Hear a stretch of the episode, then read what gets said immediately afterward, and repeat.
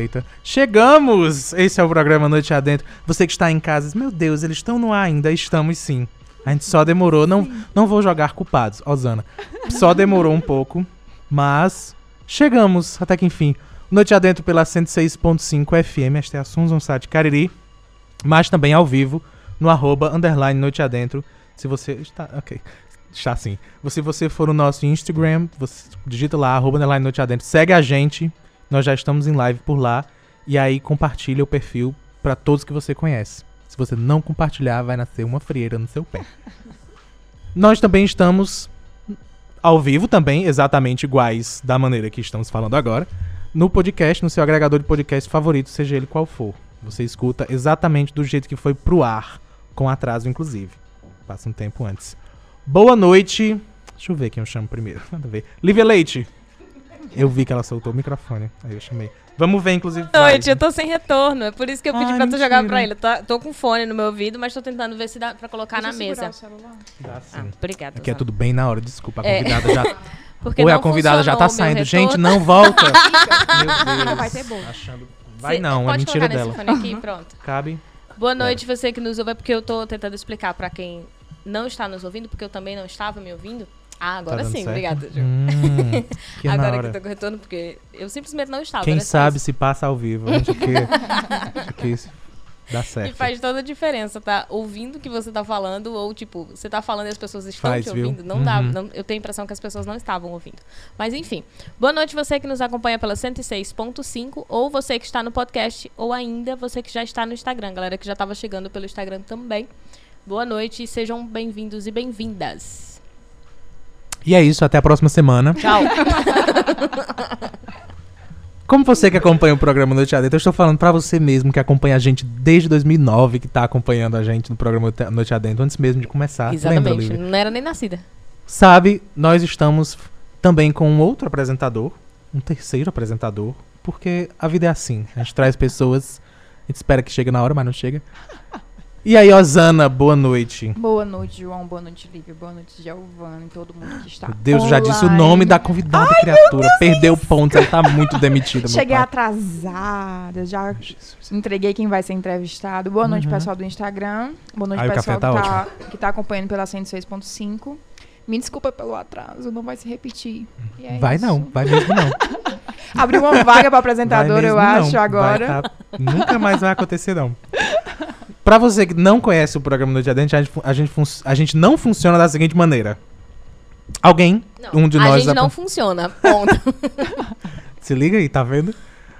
Algum de nós, dos apresentadores, nesse caso de hoje é a Osana, traz um convidado ou uma convidada.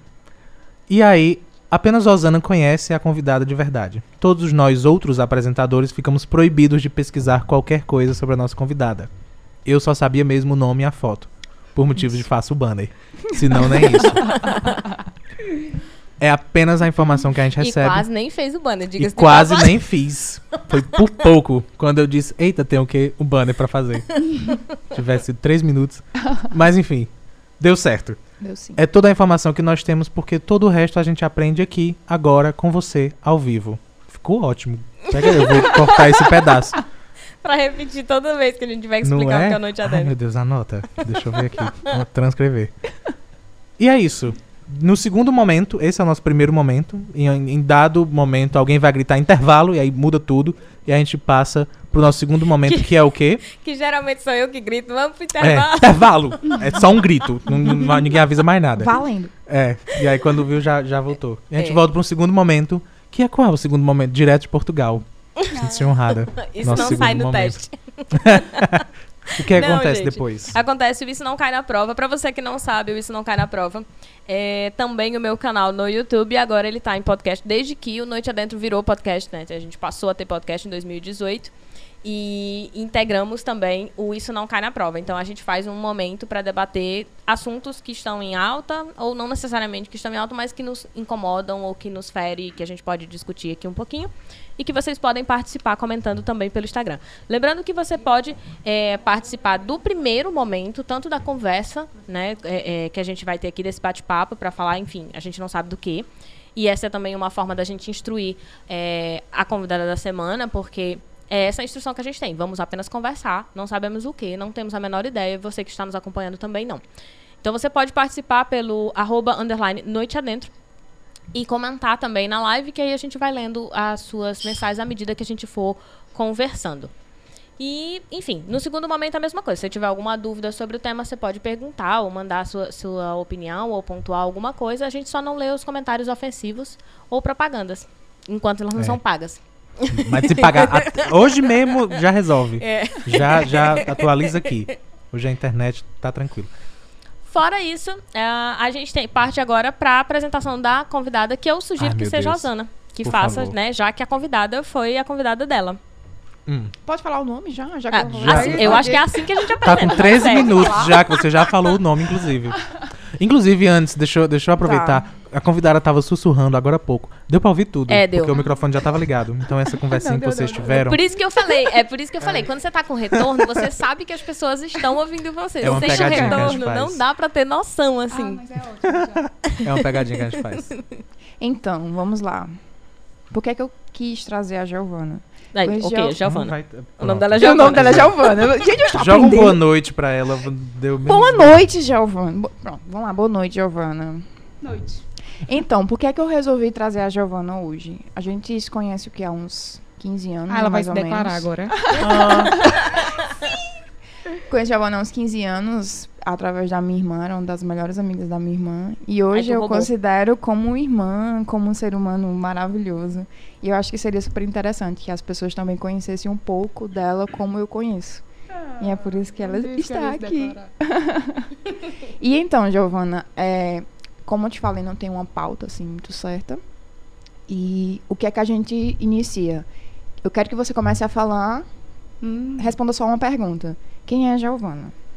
É, é a única que a gente tem. É a única Foi que a que que deu pra a gente- preparar. É. Começa assim já. É. né? Que você se apresente. Então, é. Giovana por Tá, Giovana. eu vou- Essa é a parte que a gente sabe do programa. Que a gente Tá. vai É, perguntar quem é de você. agora. Pronto, fique à sorte. vontade.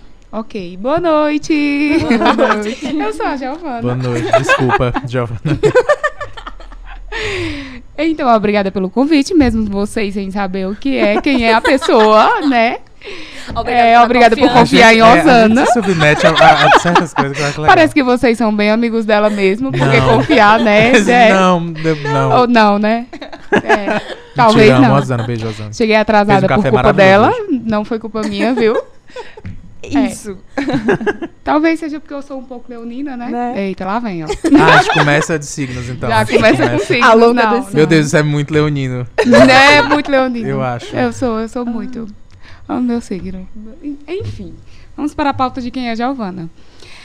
É... eu não gosto de dizer que eu sou o que eu tenho, nem que eu sou o que eu faço. Eu sou uma pessoa que busca é, sempre uma evolução, como todo mundo aqui na Terra. E eu venho. E eu venho trazer. é, João Já, aqui. já, E já reagi, já reagi, desculpa, Sim. já estraguei tudo já. Ela falou Pode como continuar. todo mundo aqui na Terra, o João. Oh, meu Deus. Não. Ai, Ai, não, nem, Deus, nem não, todo é mundo. todo Nem todo não. mundo. Que quer uma evolução, não. Não lá. a É, né? bater. Nem todo mundo quer evolução. Então, assim, para os que querem e os que não querem, Sim. eu vim Pronto. à procura de uma evolução. Eu acho, né? Não sei, também não sei. Então, eu não sou, como eu disse, eu não sou o que eu tenho nem o que eu faço. Eu estou à procura de algumas é, respostas, né? Indagações Sim. na minha cabeça. É, construí algumas coisas até hoje, com poucos 28 anos. Construí algumas coisinhas que não quer dizer que eu seja isso ou aquilo. Então, O que tu faz Giovana é hoje? simplesmente o que eu Explica faço. pra ela o que você, o que tu, o que tu, qual a tua área de atuação. Então, é, eu sou formada em administração, tenho um, um MBA em gestão financeira e uma pós-graduação em é, gestão comercial. E caí, caí, é bem, né? caí de paraquedas, é, escolhi é, outra profissão porque eu não me encontrei direito. Parece que eu, eu procurei me encontrar mesmo, né? Ah, que eu fui chega- bem. Agora a gente se entende. Né? Eu, eu procurei mesmo gostar da área de administração, procurei gostar do que eu fazia e tal. Me formei com dois. Em dois anos, no período de dois anos eu me formei. Jesus. Quatro anos eu já tava, eu já tinha as, gradua as pós-graduações, a especialização. Só que e trabalhava na área também. Uhum. Ou seja, se dedicou Tudo mesmo. Não é? De Não, verdade. tudo Viveu- estava bem viveu caminhando. Vivi. Não pode Porque- dizer que jogou pra fora. Pois assim, é. Não, joguei um Eu dei universo, todas não. as chances. Porque quando... De verdade. Porque eu, É. eu, eu, na mudança de uma área pra outra, eu costumava dizer tentei. Mas claramente eu não tentei, não. Porque isso, isso é que é uma tentativa. Você tentou fazer funcionar mesmo. É, tentei. Trabalhei. Eu comecei a trabalhar com 16 anos, porque a empresa era do meu pai. Uhum. E sempre foi uma área que eu achei que, tipo, ah, eu tô nessa área, então realmente deve ser isso pra mim.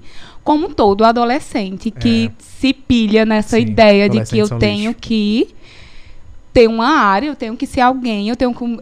Meu Deus, e a idade chegando, com 25 anos, eu já tava noiada, pensando que eu, que eu tinha que ser alguém, que eu tinha que estar pagando minhas contas, tinha que estar com uma família formada. Não, assim, pagando suas contas, né? bem- Aham.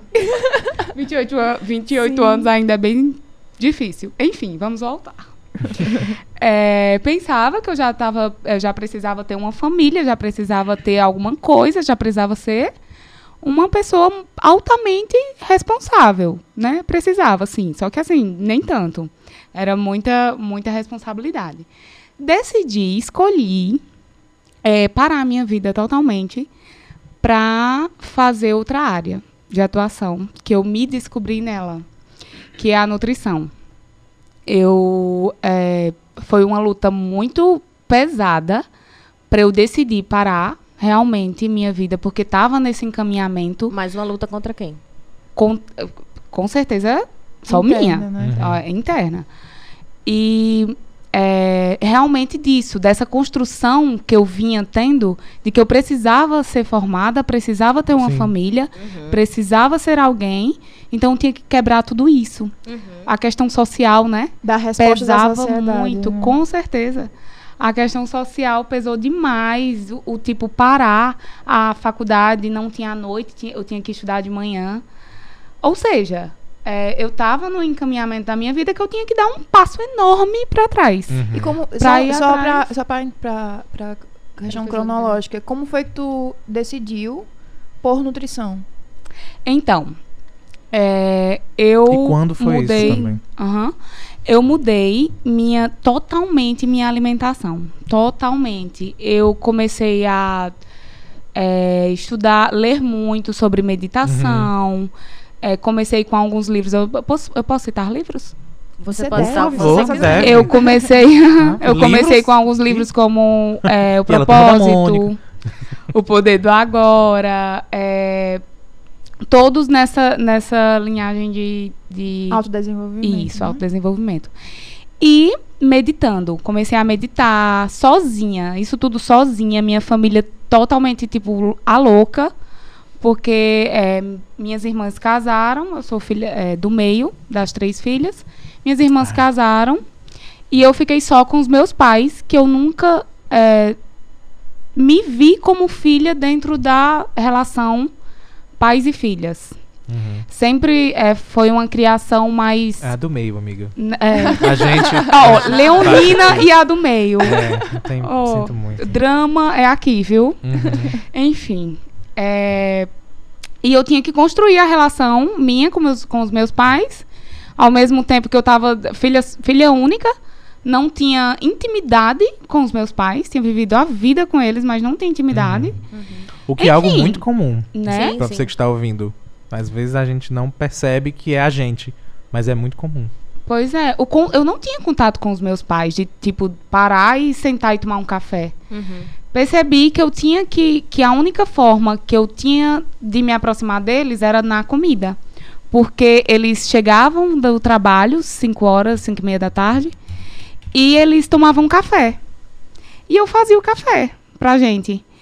E isso com tudo uma loucura na minha cabeça porque até então eu não estava sabendo o norte que eu queria eu estava meio que eh, desnorteada sabia que não era não era essa área que eu queria tomar do comércio não era aquilo que eu queria eu não estava enfim bem bem como é que eu posso dizer Conturbada. Perturbada isso, mesmo. isso tudo isso é, eu acho tudo que é isso mesmo. Tipo, ah, tem, é, é uma fase Minha vida difícil. inteira, gente. é, tô- Porque assim, quando a gente conta, parece que foi uma coisa assim, ah, eu tava ali, aí eu, Rápida. é, tipo, eu fui ali e comi. sabe? Aham. Ah, Aí eu diz- mudei minha Aham. Aí alimentação. eu disse, "Eu vou fazer nutrição. Porque É. comi pela primeira vez. Não, mas aqui, uma coisa, só E pra... não, e um- claramente não foi assim. é, que tu falou, eu lembro que quando tu começou a nutrição, tinha a questão também do, do teu corpo, que não tava mais aceitando leite, alguma coisa. É. Foi quando Ah. começou o processo de... Eu acho que o emocional da gente abala em todas as formas, né? Tipo, o, o físico já. Porque eu, eu nunca fui muito de sair, de beber, essas coisas. E todas as minhas emoções nunca foram afloradas. É em- de, de, de forma alguma. Sempre foi tudo muito preso. Reprimido, Uhum. né? Reprimido, isso. E eu também nunca fui acompanhada por psicólogo, comecei psicólogo também, enfim. Uma reviravolta, mais ou menos, tentando, né, fazer. Meu Deus, a gente tem a mesma história. Me abraça. Ah. Todo. Ai, Tá, tá se encontrando. Tá se contando na Talvez- minha eu desgraça. vou chorar. Não. É bom começar uma história assim, né? Porque as pessoas é, se veem que é, né? que é real. Que Eu não é. quero mais falar sobre Todo Não, mundo. é isso. É, é isso. Fazendo só um, um parêntese, tipo, é um dos objetivos do Noite Adentro é exatamente esse. É que as pessoas possam vir e contar as suas histórias. E aí, à medida que elas vão contando, a gente vai meio que se identificando, porque sempre tem alguma coisa com a qual nós nos identificamos em outros seres humanos. Alguns deles não, mas a maioria. E aí a gente vai contando histórias e se encontrando, sabe? Eu acho que é isso que faz com que role conversas e, enfim, cresçam amizades, porque certamente a gente vai tendo o que conversar e tendo como se identificar e tendo como sugerir, enfim. E eu acho que a graça do Noite Adentro é essa, a gente poder falar com todas as pessoas, tanto é que pra gente, é, muita gente pergunta o que é a pauta. Você perguntou, inclusive, no início, né, Giovana Diego, qual é a pauta? A pauta é você, Fia. Mas assim, não, é, é muito comum a galera perguntar pra gente qual é a pauta, tanto de quem é convidado como de quem nunca veio aqui. Porque pensa, ah, é, eles têm uma pauta. Não é possível que esse tipo de conversa. Ou esse... Obrigada você que acha que a gente É, montou sim. uma pauta Agradeço. antes, mas não tem uma pauta de fato. Tipo, a gente não conversa antes. A Giovana chega aqui e, como já foi dito que ela chega tarde, a gente só disse oi. Pois é, a gente não teve nem o. Foi, o já antes. engatamos, assim, já sentamos e engatamos a conversa direto. E eu acho importante a gente reforçar isso pra quem tá ouvindo, pra mostrar que a gente tá tentando trazer verdade. Sabe? É mesmo experiência das nossas vidas ou de coisas que a gente tá pensando na hora, do que a gente tá vivendo, e a gente poder bater um papo, sabe? E, e construir com pessoas que às vezes a gente nunca viu na vida. Que é o caso, por exemplo, do João, que eu te vi Uhum. uma vez. Né? A gente sentou uma vez, inclusive conversamos muito nessa vez em que Uhum. conversamos. Mas Lívia o João... comentou que foi péssimo, que ela não. ela Mas mandou o mensagem, João- assim, não acredito que vai ser ela, João. Mas o Isso é João audiência, nunca coisa de audiência. não, nunca vi. Nunca... né? E é capaz de, sei lá, de se identificar. Tipo, tá, tá se vendo totalmente na tua história. Uhum. Né? Estou. E é muito interessante isso, né? Porque eu tenho certeza que vocês, ao me ver, ou qualquer pessoa, né, ao, ao ver outra, Sim. é, pau- é, pauta uma listagem na Uma cabeça historinha, né? Sim. de uma história, tipo, é, já constrói uma pessoa, né? E quando você conhece, é totalmente diferente sim. do que você construiu, ou não. Mas, assim, é muito interessante você escutar histórias de outras pessoas e se identificar com essas histórias. Uhum. Porque, tipo, acontece com todo mundo. Sim. Tudo e tudo acontece com todo mundo. Não, uma vida enorme, né, que a gente tem. Sim. Tipo, no- eu tava até conversando isso com a Osana, no mínimo 80 anos de vida que a gente tem. Se, Deus eu morrer quiser. com 100, eu chego lá em cima e peço pra voltar. Porque o que eu faço hoje em dia pra minha Já- saúde ser plena... Só um parênteses. Giovana acha que vai chegar aos 130. Minha gente, eu vou chegar aos 130, certeza? Não, vamos voltar. Ah, vamos sim. Eu por mim, vamos. Eu Tá fico assim, dois. se eu chegar nos 70, 75, eu acredito Meu amor, se eu que é che- uma idade bem legal. Tu, tu, Tipo assim, mulher, Pra quê? Pra... Tipo, cheguei Pra aos que vai 80, morrer? eu acho que já tá, Cansei. já, já meio que... É, tipo, bem legal pra morrer, tá tipo tudo ok. Cheguei em Tipo, 165. 80 anos, Não, é, gente, 80 anos é 75 muito não. tempo, meu povo. Dá pra, eu acho que você pode meio que Mulher. se despedir. assim, Cara, galera, eu vejo tanta 80. gente de 80 que eu digo assim, ai, eu quero essa Quer ma- vida pra mim, porque a pessoa tá cheia de vida. Pois é. Justamente, não é essa a intenção. É. Eu, meus 130 vão ser assim, mas 130. sofridos, não. Não, mas Chegar nos 100. Não, eu quero chegar nos 100. Anota tipo, aí que a Osana só comecei a vai viver até sofrer dos 75. Não é, gente, tá toda uma coisa. não. A cara do João é ótima. Jesus. tu acha que vai chegar nos 75, aí não tem mais. é- Mulher, você Tu atrasada desse jeito que tu chega. Tu acha que já completou 75 vai ter vai estar pronto. Eu acho que eu cheguei aos 80, assim. É. Ó, tanto lugar pra conhecer, tanta coisa pra fazer. 70 é pouquinho Ah, é não, vamos- 80. Ou Não, É acho que eu que 80. penso. 85. Não, nós estamos terminando fevereiro já, já se. Daqui a pouco tu tem 70, Uhum. mulher. Dois pulos pra chegar em 70. Quando tu olhar, tu já tá falando. Não, quando vocês imaginam assim, uma pessoa de 95 anos. Hum. Já deu. Que não, que já Não, deu. não é que querida. já deu, é que assim, deu, se ela morrer. coisas. Se ela morrer, eu acredito que foi um tempo bem bacana. 95 anos, gente. Não, Depende, Se- depende. Não. Se agora você dizer, Depende. cheguei em 75. Ok, tá bom aqui de boa. Não, mas se eu morrer com 70, beleza também, eu não vou ficar muito feliz, não. Não, é a eu vou chegar lá assim, irritada. Quando alguém me diz, por exemplo, não, fulano morreu. Tinha quantos anos? Se for acima de 75, então eu acho que Tipo, viveu... tu não se importa, credo que. Sim, sim. Tomou um rumo que eu não esperava. bastante, esse 75, programa. que é quase pai. É, exatamente. Pai é Seu pai tem quantos anos? Viu? Tá começando a Eita. repensar agora. Eita, se ele estiver escutando alguma Não, coisa, é, não eu, vai, eu não calma. Tá começando a repensar agora. Quando você começar a Mas lembrar é de pessoas que você pessoas conhece que que, tem tem, né? 70, 80, É. que estão super cheias de vida aí, aí É você repensa. É, Talvez Ah, eu tenha poucos contatos com pessoas assim. Pois eu com quero- 80 Certeza. Definitivamente. Porque eu quero chegar nos Definitivamente. 90 e tanto, própria Dercy Gonçalves É. falando putaria Sim. e botando Pois o pé atrás é. da Tá cabeça. Tá precisando eu de isso. mais idosos. É Inclusive, verdade. é, eu, eu ia comentar isso, assim, que quando a Giovana começou a falar sobre viajar, sobre conhecer várias coisas, eu vi, eu conheci recentemente tantos idosos, porque Portugal só tem idoso pra tudo que é lado. E muita gente que, que não era de Portugal, mas que tava passeando por lá. A maioria, a grande maioria eram de idosos que, tipo, fizeram muita coisa e agora falaram que é, é isso que eu quero. Eu voltei, tem dois anos que eu vim aqui e tô andando em Porto. E aí eu lembro que esse senhor tinha isso, 80 e pouquinho. E ele tava no metrô pedindo informação pra gente e tinha dito que já tava em Porto, tinha, já tinha ido lá há dois anos atrás, mas que tava querendo andar. E a gente foi falar que tinham, lá tem um cartão pra você no transporte público circular à vontade. Tipo, você paga um valor e anda quantas vezes você quiser no ônibus. É um pouco caro, é, mas enfim, a gente explicou pra ele que era mais fácil. E ele falou assim: Não, eu não quero, eu quero andar. Eu quero bater perna, eu quero conhecer a cidade, eu quero estar no meio das pessoas, sabe? E assim, de encontrar coisas pra fazer que ele não podia fazer antes, Uhum. né? Porque que é como o Giovanna falou, tipo, já deu, já deu de algumas coisas. Como, por exemplo, se privar de uma série de Uhum. coisas porque pensa, poxa, eu preciso pensar no futuro, preciso pensar no meu filho. Talvez ele não precise mais pensar nisso, porque o filho já tá, sei lá, criado, às vezes já até morreu. E ele tá lá vivendo, sabe? Ai, gente, eu quero Isso chegar é aos 100 super interessante, porque- Ah, é? Não. Pera, Não, não. isso, é, isso é muito interessante, porque, tipo, você fica vendo várias pessoas jovens é, que têm um poder aquisitivo melhor, então que juntou, independente do que for, né? Uhum.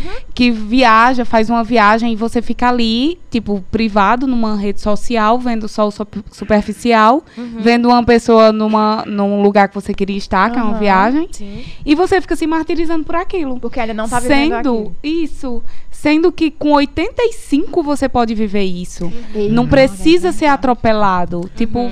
não preciso ir hoje. Tenho- Ai, eu tenho uma gente, é vida verdade. inteira pela frente. Eu tenho 100 anos de vida. Eu posso Foi ir com rápido, Paulo. 90. Pra mudar a Conversemos cabeça. rápido. Tô muito fácil tô muito fácil. Mas é principalmente, e sabendo que, agora que eu descobri que a gente tem a mesma história, que meu nome é João Vano, que, que tudo mais, Posso me Ah. chamar de? Não aguento. é, existe muito disso, porque quando a gente chega nesse momento que eu cheguei, que eu, que eu sei que agora que você chegou, muitos de nós chegamos de repensar a sua existência por completo, é quando eu paro, inclusive, pra olhar essas outras pessoas que já estão, por exemplo, na minha idade, casado com filhos, vivendo aquela vida. Porque pra mim, aquilo talvez não foi tão pensado.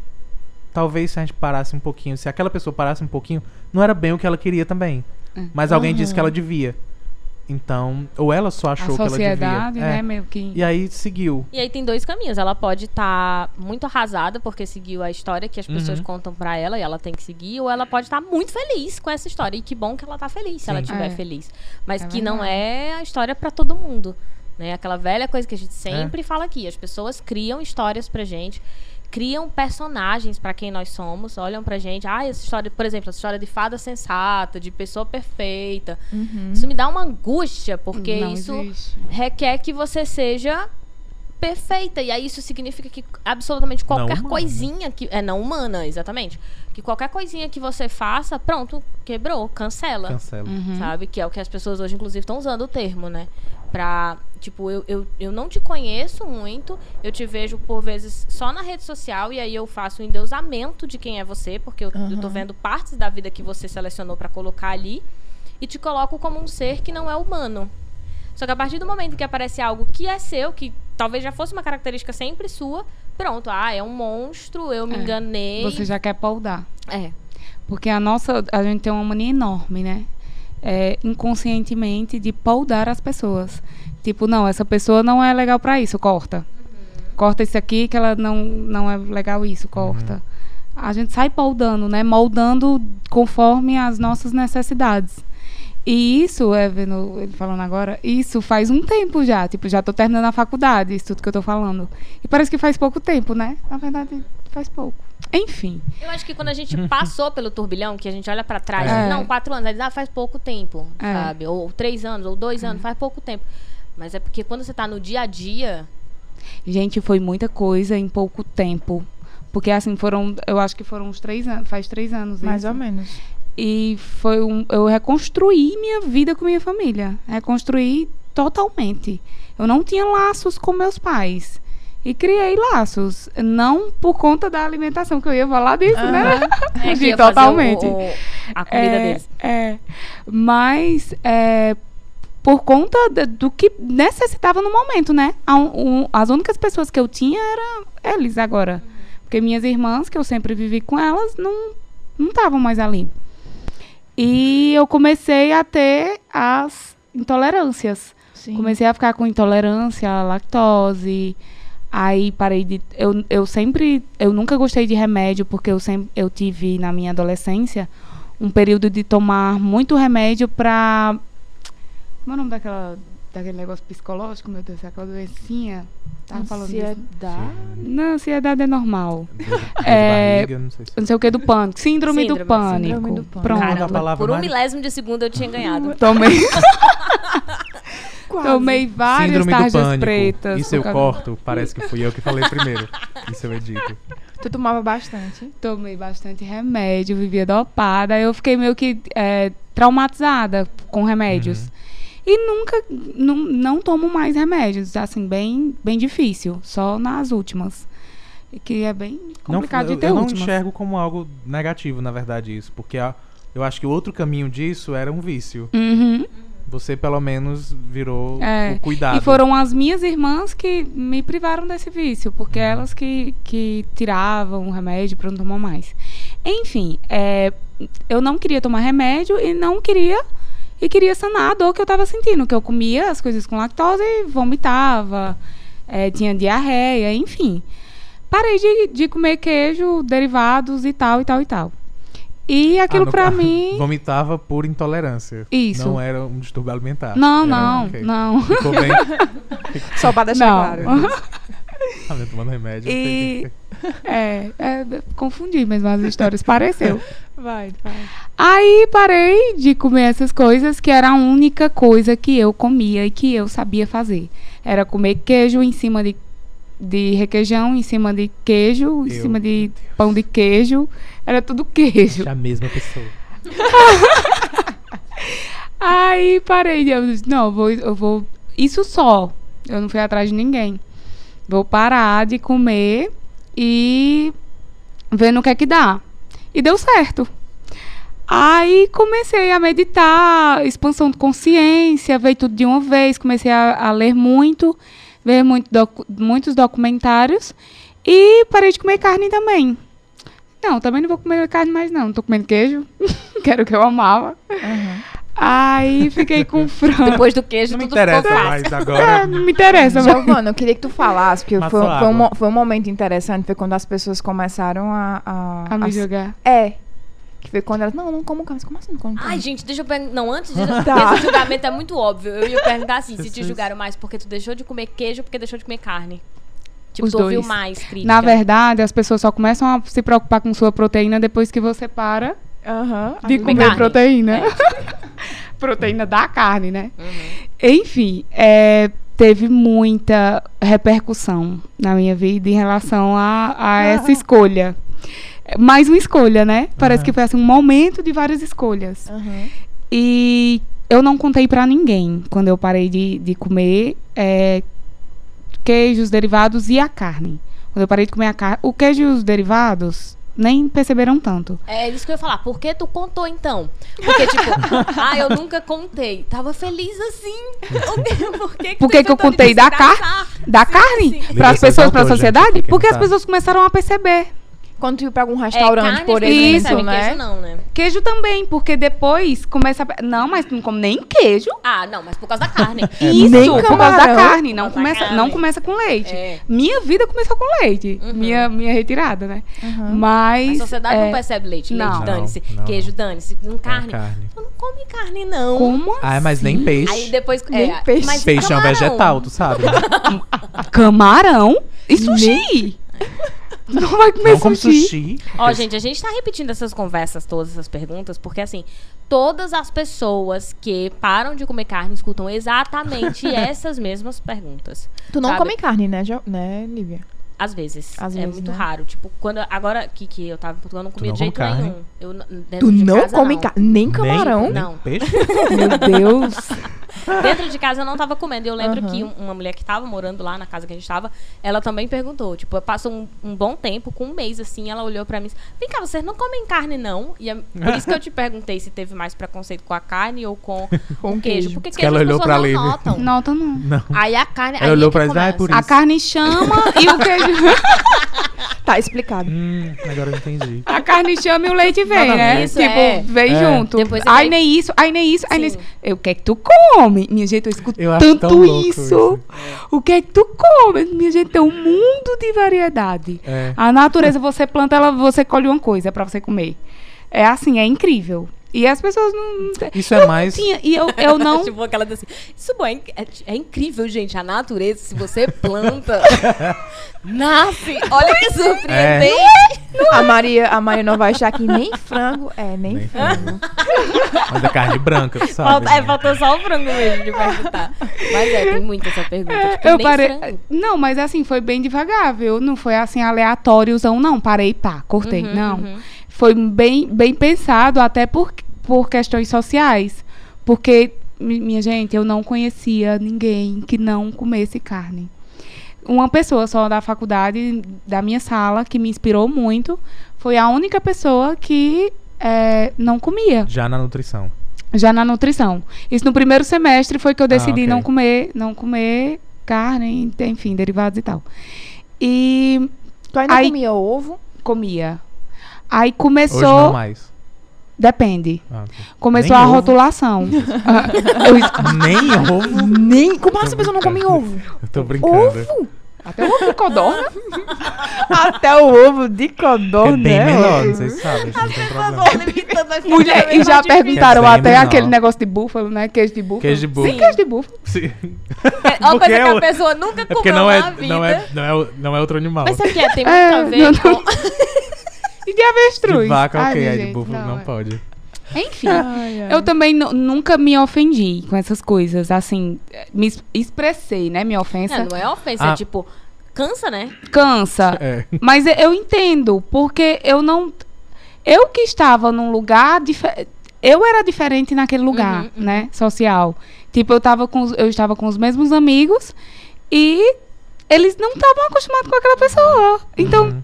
Tudo processo, certo. Nem né? eu estava.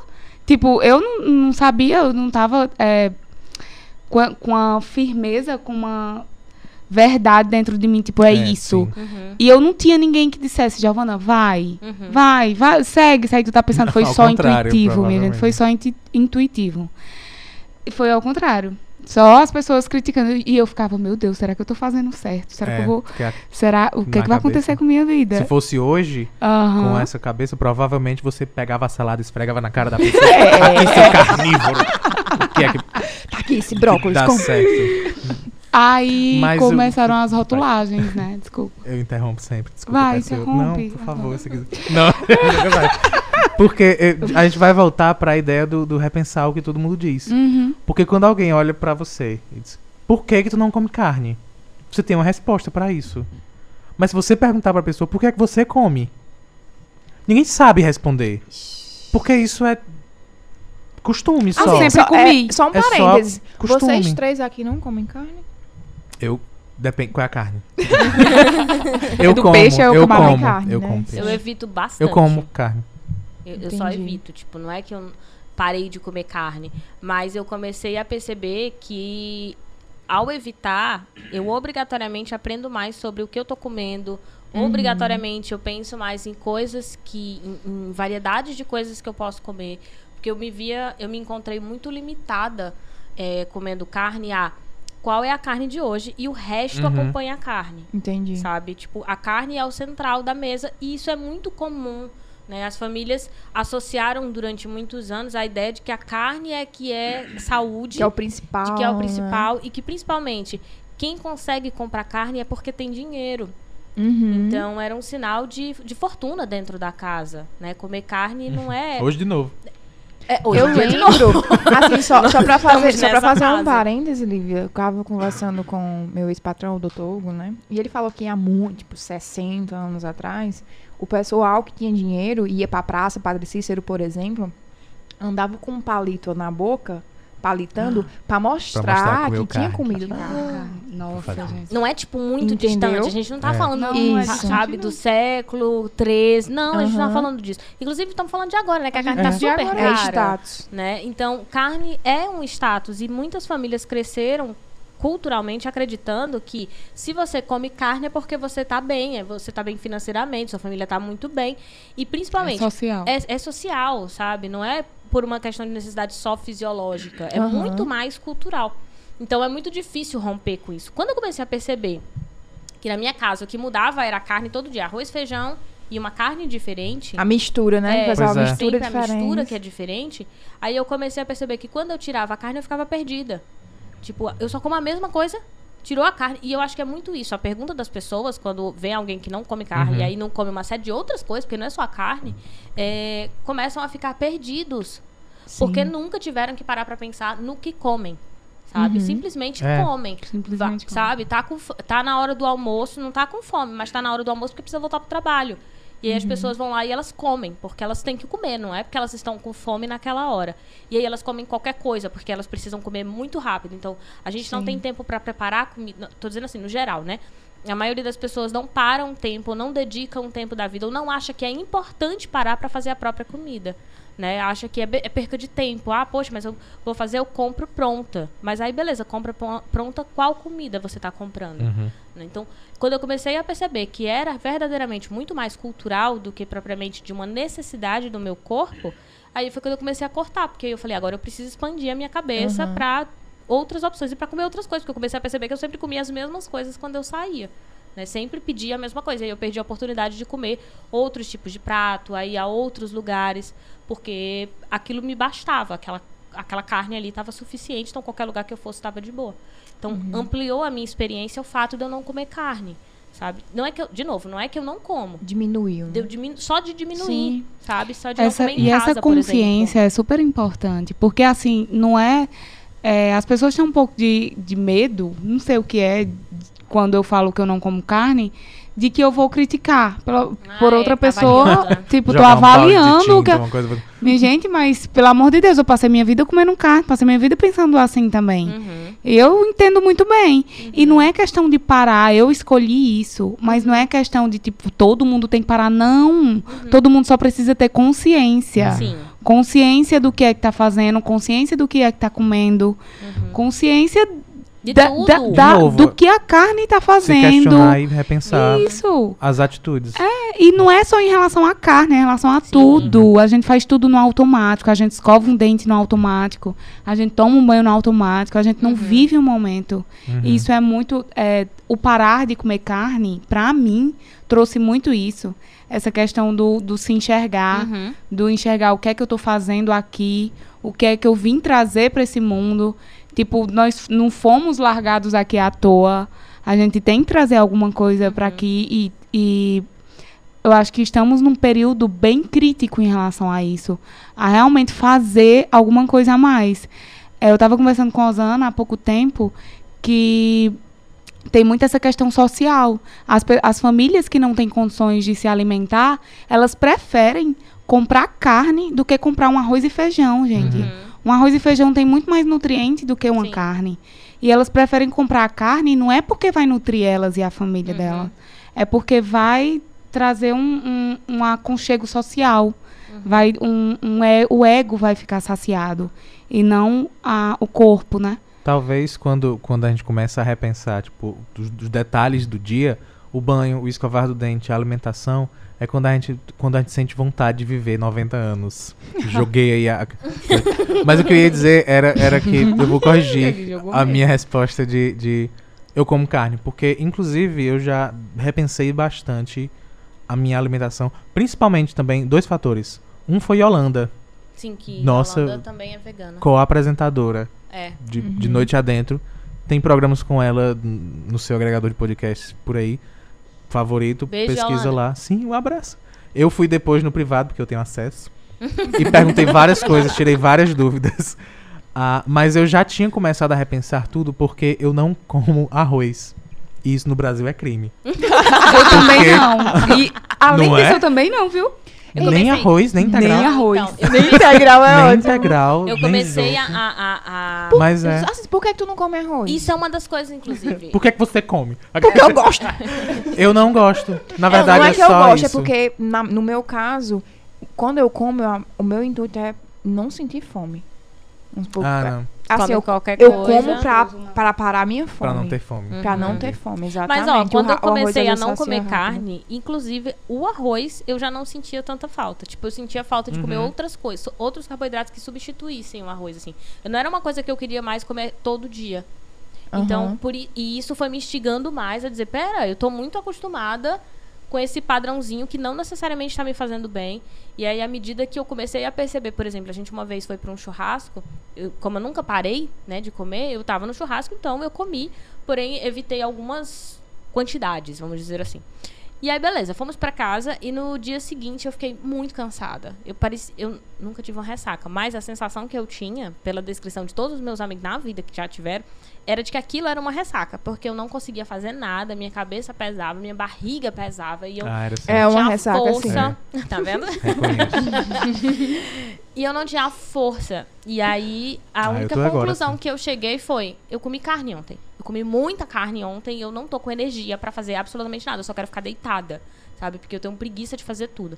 E isso foi mais uma impulsão para preciso de novo repensar o que eu tô fazendo, porque aparentemente esse montão de carne que eu comi ontem não me faz absolutamente nada bem. Então eu comecei a perceber que meu corpo ficava muito mais ágil quando eu comia menos carne. Né? No sentido ágil mentalmente falando, fisicamente falando, sabe? Eu Uhum. tenho E resultados até muito melhores. A, a questão da saci- saciedade. Sim. É, Também, também. Há, há algumas verduras dão uma sensação de saciedade muito melhor e muito mais duradoura que o arroz. Né? Eu vim perceber isso também e não tem mexendo. aquela sensação de estufamento, que eu Não. odeio e eu que odiava é muito da carne. também. É porque, assim, metabolicamente falando, a carne ela vai passar muito mais tempo para ser dire- digerida. Uhum. E é, o corpo, ele não tá tão adaptado com aquilo e tem muita coisa para ele metabolizar. E a carne, ela, é- ela tem vários, é, várias propriedades que o corpo, ele fica perdido do que, pera, eu, eu tenho que fazer logo isso, eu tenho que quebrar logo essas proteínas, eu tenho que quebrar logo esses lipídios, quebrar logo tudo isso. E a depender da carne, né? a- algumas carnes são muito gordurosas, Uhum.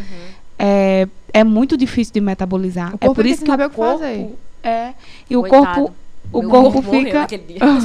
Porra, Fica Lívia, realmente olha o tanto ressaca. De, de, de carne que tu me mandou agora, cara. Não dá, não dá. a pessoa fica até com as pessoas têm a mania de, dur- de dormir depois do almoço, né? Uhum. Uhum. E é justamente esse cansaço é normal porque o, o corpo tá cansado. Uhum. Ele precisa metabolizar daquele tanto de comida que você jogou.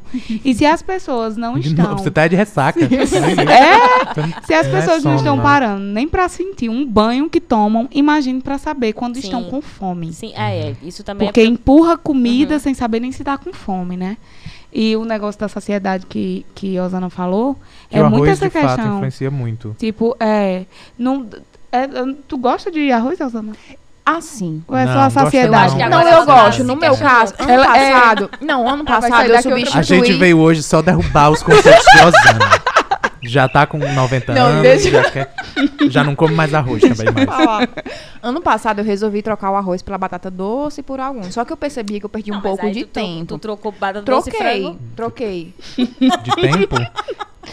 Eu parei também de. Não é que eu parei de comer carne, eu diminuí e não comprava mais. Hum, Porque eu parto do pressuposto que. Se o eu que eu comprava compro. pra minha casa, eu como. Eu já falei Claro. isso, né? Aham. Porque na Eu minha também. casa eu vou comer. Ah, eu também. Vai Então eu não foi você que compro. pagou? Carne, Exatamente. Fruta, o que quer que eu compre um vaso? Eu, se tá lá em casa, eu Eu Ah, já eu fiz sopa de substituí. tomate, só tomate. Sim, Só, que tudo às vezes eu vai percebia que demorava um pouco de tempo, assim, pra preparar a batata. A batata? Sim. Mais do que o arroz? que. Mas o arroz eu faço pra três dias, aí dura, Ah, entendeu? ok. Faz a batata também.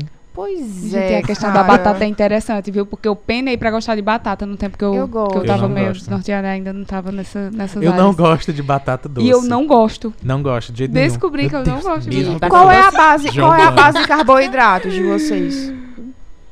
Não, não tem ali na avenida?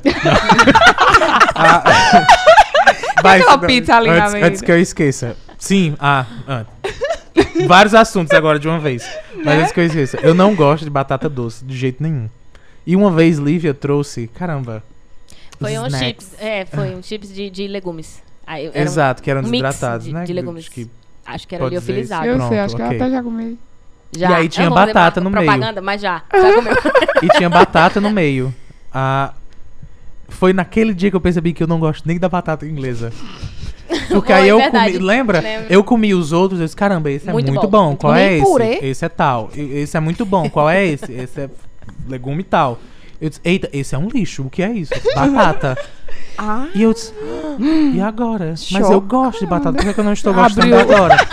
E aí que eu percebi que talvez eu não goste de batata. Tipo, Talvez Talvez você não sal. Conheça gosto- outras é, coisas. Eu gosto do sal, do cheddar É. e do bacon. Eu gosto dessas outras coisas na Foi. batata. Mas Foi. foi. Isso não foi antes do batata. programa. É a gente questão do entrou falou. conhecer, a oportunidade de conhecer. As É. pessoas não dão uma oportu- Uhum. Não oportunidade pra conhecer outras coisas, Uhum. os tipos de alimento. É tipo, não, não gosto, rotula que não gosto. Uhum. E nunca comeu, tipo, parece birra de criança, né? Sim. Tipo, a mãe quando bota uma criança pra comer alguma coisa, não, não quero isso não, não sei o quê. Nunca experimentou o que é aquilo.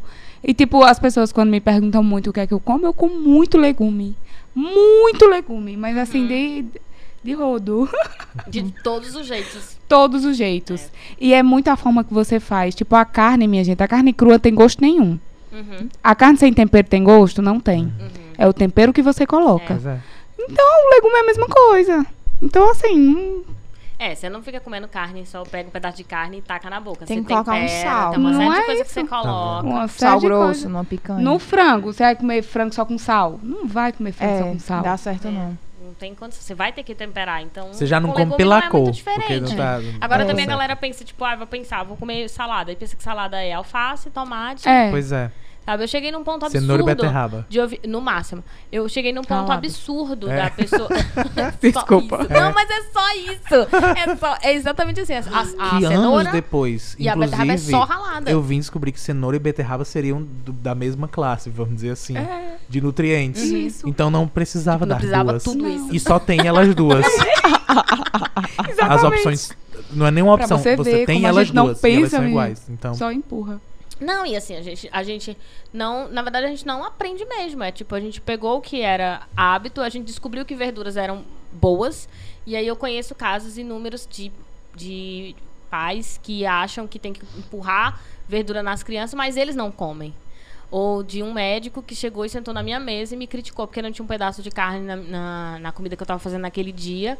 E eu olhei pro prato dele, o prato dele não tinha verdura e ele tava tomando com refrigerante. E aí eu fiquei que tipo, médico legal. que médico você, sabe? Tipo, como que um médico não tá comendo salada? Devia ser, tipo, obrigatório. É porque Você- médico passa. Desculpa, médicos. Passa remédio, né? Fiquei agora pensando. passa remédios, né? Ele, fa- ele cura. Então, assim, é, ele não sabe Não como é é, que, que pré- tipo, é. Justamente. Remediação mesmo. Isso. Ele só sabe como remediar, não sabe como prevenir. É, mas eu fui criticada porque eu não tava comendo Uhum. carne por um médico que não comia uma verdura. E eu fiquei muito revoltada, porque eu falei assim, olha Quem és tu? fala. É, exatamente. tipo, tu tá tomando refrigerante, cala a boca, sabe? e de, de chegar ao cômodo de ouvir pessoas, eu já contei com certeza essa história aqui, de eu estar falando de uma pessoa que era frugívora, mostrando, porque, de novo, eu sempre tive muito interesse pra expandir a minha possibilidade de me alimentar, sabe? Eu ver uma pessoa frugívora, o que, que você come? Só fruta, mas aí como é que você combina essas frutas? E não pode cozinhar nada, porque ela, ela é frugívora e E crudívora. E aí ela não cozinha absolutamente nada. Isso é o que? Estado que a pessoa nasce? Explica pra, pra Explica quem pra tá sociedade, vai, joga. Ela só É. pode comer. Ela, não é que Um ela só pode, ela só come. Ela é? prefere comer, né? Ela só come é, vegetais e frutas e nenhum tipo de alimento que seja esquentado acima de 32, 40 graus. 40 graus, né? Uhum. Então, alimentos liofilizados, tem uma série de coisas. E aí, eu aprendi com ela, inclusive com ela que eu aprendi, por exemplo, sobre os snacks do, de, do Uhum. mix de legumes lá. Porque eu via, ela apresentava alguns pratos, ela inclusive dá cursos disso. E beleza, aquilo dali me fez expandir um pouco mais sobre as possibilidades do que eu posso comer. Ela come flores. Então, tipo, ela sabe que flor pode comer. A Rosana tá Não é qualquer flor. Minha meu gente, Deus, mas eu- isso é, A gente É vai fazer o é como eu disse, Eu você planta, você sei. colhe, você come. É, É. tipo, Sim, eu- flores. É perfeita Eu Não é falei qualquer flor, gente. flores, sementes. E aí ela vai andando e ela sabe qual a flor que ela pode comer, quais folhas ela pode comer, né? E quais ela não pode. Claro que ela estuda pra isso, né? Uhum. Ah, coisa que a gente não faz, tem isso. A gente, a maioria de nós, Giovana Eu- estudou, mas a gente não estuda. Por a exemplo, gente eu. só aprende. Eu acho que o meu pensamento é o da maioria das pessoas assim, isso mata a fome. Comer flor. Mas o que que é matar a fome, né? Não sentir De fome. novo, eu não. Mas assim, de novo. você sabe o que é sentir fome? Exato. Sei. Você já sentiu fome? Osana, eu, eu- nós estamos numa sociedade que não. Nessa. Eu não claro sou capaz de dizer que não um tá dia eu falando passei fome. não, eu não- eu não tô, eu não tô não julgando, eu só tô perguntando assim, Mas como é que funciona? a gente tá acostumado a comer bem mais do que precisa. É. Inclusive, Uhum. olha pra mim, eu tô de preto por um motivo. bem mais. Tipo, nós não somos ursos. A gente não vai precisar sim. hibernar em algum Uhum. momento.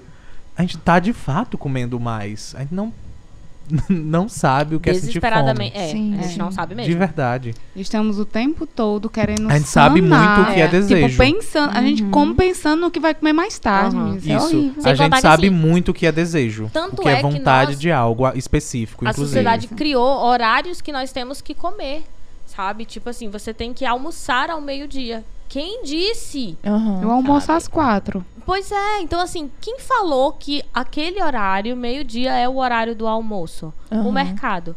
É o É. mercado que dita. Porque aqui no Brasil, a gente, no horário de, de almoço, né? O horário de intervalo que a gente tem é de meio-dia. Então a gente precisa tomar café que horas? Antes de ir pro trabalho. Aqui a gente toma café da manhã às 6, 7 horas da manhã, dependendo do trabalho. Aham. né? Às vezes até antes, porque depende de onde você está morando. E aí, por exemplo, em lugares onde o trabalho começa às 10 da manhã, o café é às 8 ou às 9. Não é naquele horário. O almoço é de uma hora da tarde até, sei lá, três horas. Sabe? E eu não tô falando de um lugar que eu tô imaginando. Existem lugares na Terra onde a vida funciona assim.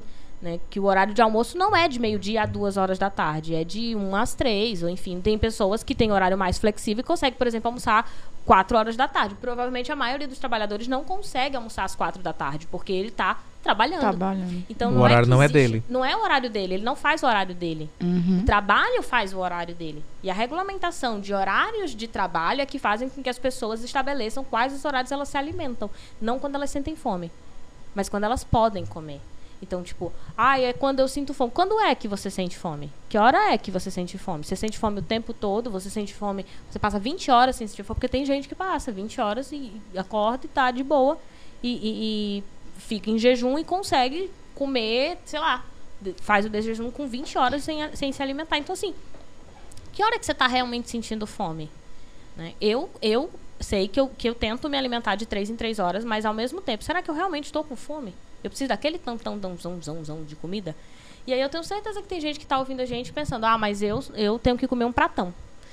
Eu não sou essa pessoa que come pouquinho, eu tenho que comer um monte. Eu não sei se você tem que comer um monte também, eu não tenho essa resposta, não. Talvez Giovana Talvez tenha. tenha, mas. Não, Talvez talvez, eu também não. Eu não, não mim. Não vem dizer. O povo Mas- chegando pra mas é muito- da rádio me falou. Como é que eu como agora? Disse que você que sabia. Mas essa questão do tipo 3 em 3 horas, isso é muito falado hoje, né? Principalmente na nutrição.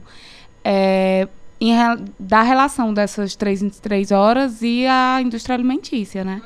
Porque a indústria alimentícia, ela quer ganhar dinheiro, ela quer que você coma de três em três horas, ela quer que você coma de duas em duas horas, ela quer que Uhum. você Tá seja certo, viciado como. em comer, está dando su- super certo. Uhum. Porque as pessoas, É nós muito somos difundido, isso tá na cabeça, nós está somos muito moldáveis, porque a gente não para pra pensar nem na gente.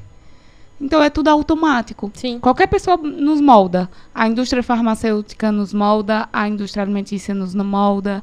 Porque a gente não para pra pensar na gente. A gente não para pra pensar por que, que tá fazendo essas coisas. Uhum. Por que, que tá deixando, permitindo, né? Uhum. E Tanto é que estamos agora le- você sendo levados. No que você falou agora, eu lembrei, tipo, eu tava assistindo um documentário falando, né, sobre a indústria, que tinha criado a ideia de que a gente precisa comer carne, e aí era um, um- um documentário que falava sobre veganismo.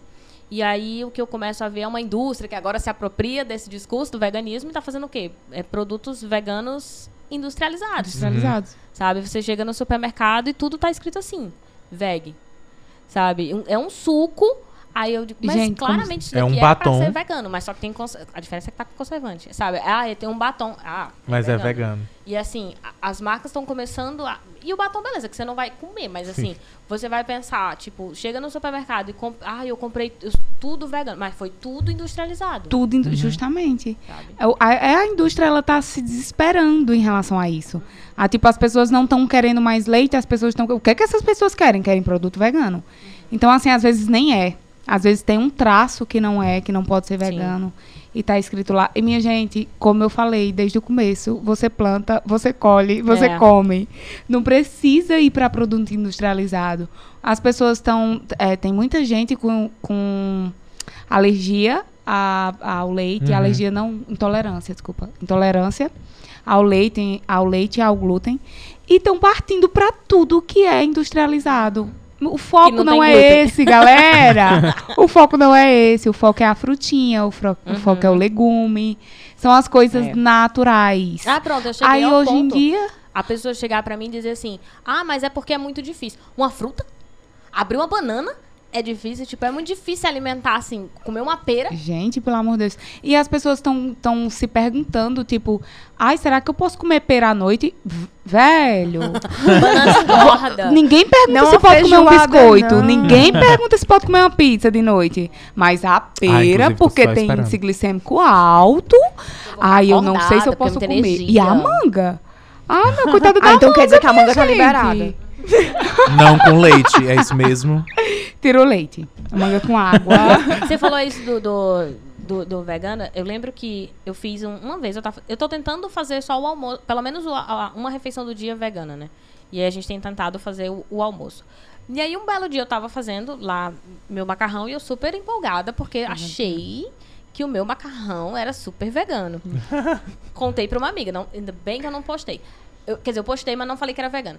Aí uma amiga veio conversar comigo e aí ela falou, Olivia, mas tu olhou o macarrão? Tipo, porque Uhum. como era industrializado, O né? O macarrão, macarrão. eu precisava ler se o macarrão não tinha algum traço de alguma coisa. Aham. Vou eu ler, porque era de uma família que eu acho que tava lá, que tinha, tinha me dado macarrão.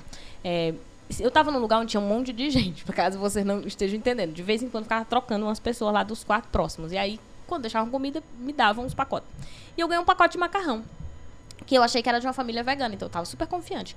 No que eu fui ler, aí identificou se foi é, produzido em tal indústria, tipo, é vegano, mas se foi produzido na indústria tal, tipo, o lugar é a mesma marca, só que se ele foi produzido num país ou Uhum, no outro, É específico. naquele outro país, poderia conter traços de ovos e não sei o que, não sei o que. Aí o meu macarrão era de onde? Desse lugar que poderia conter ovos. Eu falei, pronto, já não é mais Gente. vegano. Mas foi muito interessante você tocar nesse assunto, porque eu ia falar sobre essa rotulagem. Sim. A gente tem que parar de rotular as coisas. Tipo, isso é vegano, isso é vegetariano. Gente, isso é comida. Comida Sim, é comida. Sim, sim, sim. Tipo, ve Giovana é vegana. Não. Eu sou Giovana. Uhum. Eu como carne, não. Não estou. Eu não sou também, não sou Sim. nada. Eu estou sem comer carne. Uhum. E essa rotulagem me preocupa muito. Porque, tipo, tem muita, muito adolescente é, querendo ser vegetariano e vegano porque tá socialmente bonito. Porque Ah, sim. tá socialmente. Não sabe nem por que é. Não sabe nem. Não, não tem nenhuma linhagem ética. Não, não conhece a fundo por que é. Porque tem várias pessoas que se tornam vegetarianos e veganos Uhum. Por vários por motivos. vários motivos. E como tá modinha, né? A Eu, gente eu me volta. preocupo com essa moda, com tipo, Uhum. com a rotulagem, com a moda que essa rotulagem tá causando. Uhum. Tipo, eu não sou eu não sou vegana, eu uso produtos de origem animal, eu uso maquiagem, eu sou muito vaidosa É, como pra, uma pra chegar num boleonina. ponto de vegano, é, são muitas coisas. Tipo, Muitas é coisas, é o estilo todo de vida. Uhum. Só a comida é o vegetarianismo. Sim. E tem várias formas de vegetarianismo. Uhum. E eu, eu fico um pouco é, preocupada também com essas formas. A gente. Gente, se eu passar no supermercado com, com leite, o pessoal já me Uhum. para. Tipo assim, já fica olhando. Essa não é vegana? mas mas eu, Giovana eu não é conheço vegana? pessoas que tomam leite. Eu, eu posso ter uma caixa é? de leite na eu minha casa. posso eu posso. uma feira Minha pra outras pessoas. Que rotulagem. né? Ah, mas eu já vi, Giovana, toda de preto, com um boné, um óculos escuro, comprando um leite. Meu Deus, fulano está no corredor. Aí uma filmagem que eu faço da comida em casa, se aparecer um ovo, meu Deus, tu tá comendo ovo? Não pode. É, Mas é um a- a, gente acaba voltando, tipo, dando a volta completa na história. Porque a gente começou falando de, tipo, das atitudes, inclusive, por exemplo, da carne, que a pessoa come por costume ou porque já tá lá. Mas até esse adolescente, por exemplo, Também de fato tá fazendo isso. isso. É. Ele vai comer Tá o sendo vegano do porque fast food que é deixaram. vegano, porque É, tá super na Porque moda. É. é o que E aí Ele foge soube. ao que Giovana não vinha pensa, falando. não é. repensa, não analisa e Só não critica. tem um lado positivo, porque assim, tudo tem lado positivo, né? E o lado positivo disso é que ninguém tá matando animal, né? Tá todo mundo, Aham. tá todo mundo nessa, nessa evolução. Só que ninguém sabe por que tá fazendo isso. Né? E é essa, essa expansão que precisa ter primeiro antes de fazer qualquer mudança. Sim. E a preocupação também, porque não é só mudar sem saber como é, para que norte vai, O que como é é que tá por acontece. trás disso, né? Isso. E, a- e várias pessoas tiram a carne e ficam com os, os industrializados, Aham. os fast food veganos, É. o- as massas. E isso é muito preocupante, É. porque não. Tipo, você vai deixar de comer a carne pra comer, sei lá, batata frita com arroz Isso. todo dia.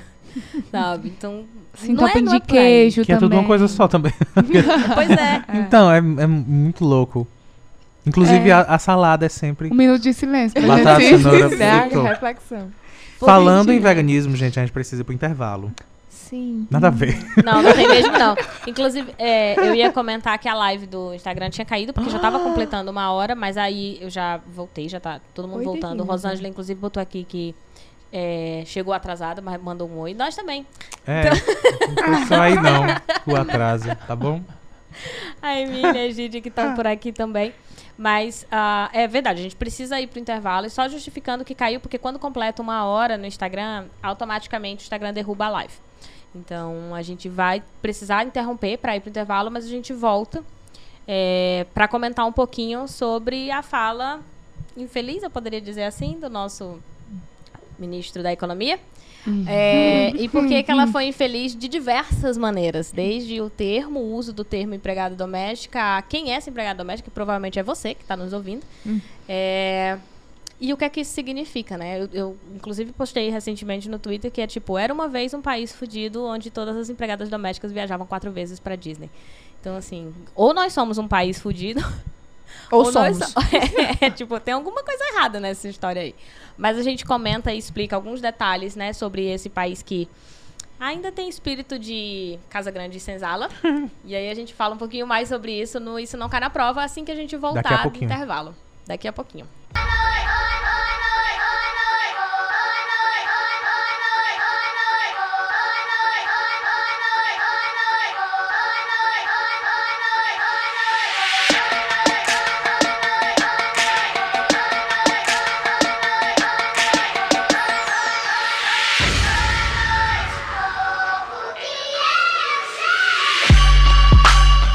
E chegamos. Não chegamos mesmo, não é que a gente chegou? Gente, desculpa, a gente até demorou um pouco, porque a Giovana tava passando a dieta pra gente aqui. a gente joguei pra ver se rola depois.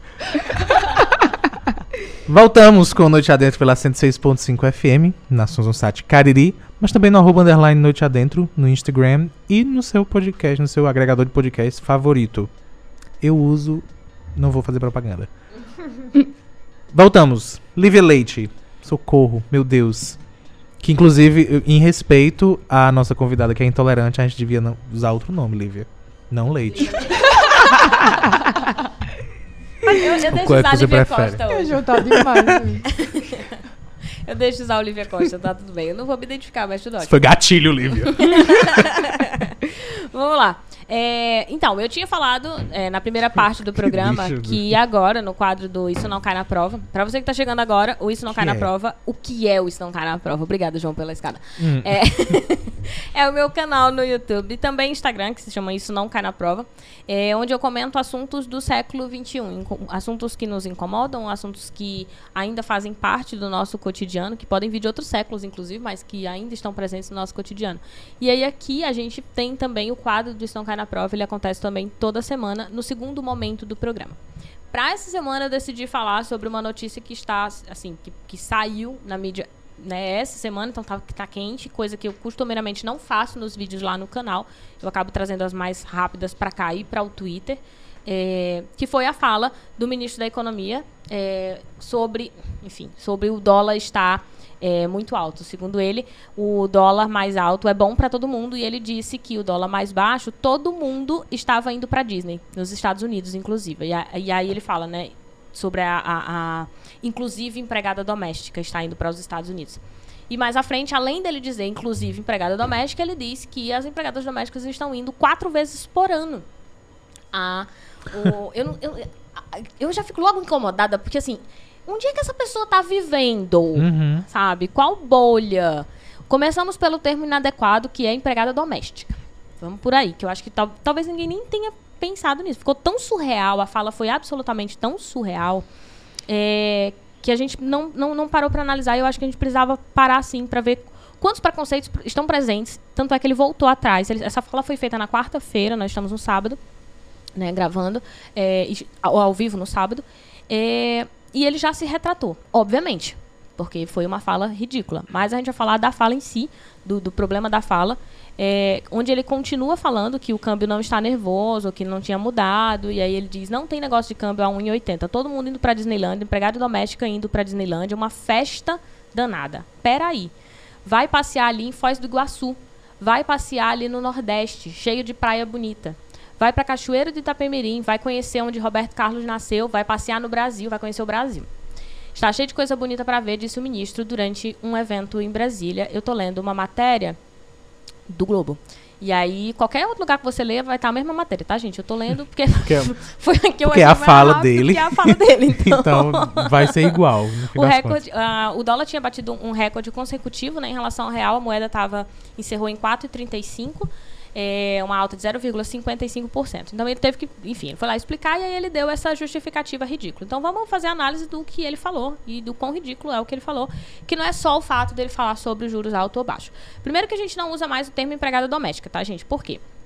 Quando a gente fala de, de, de empregada doméstica, tem muito a ver ainda com o período da escravidão, por mais que a gente não saiba e tenha normalizado o termo empregada doméstica.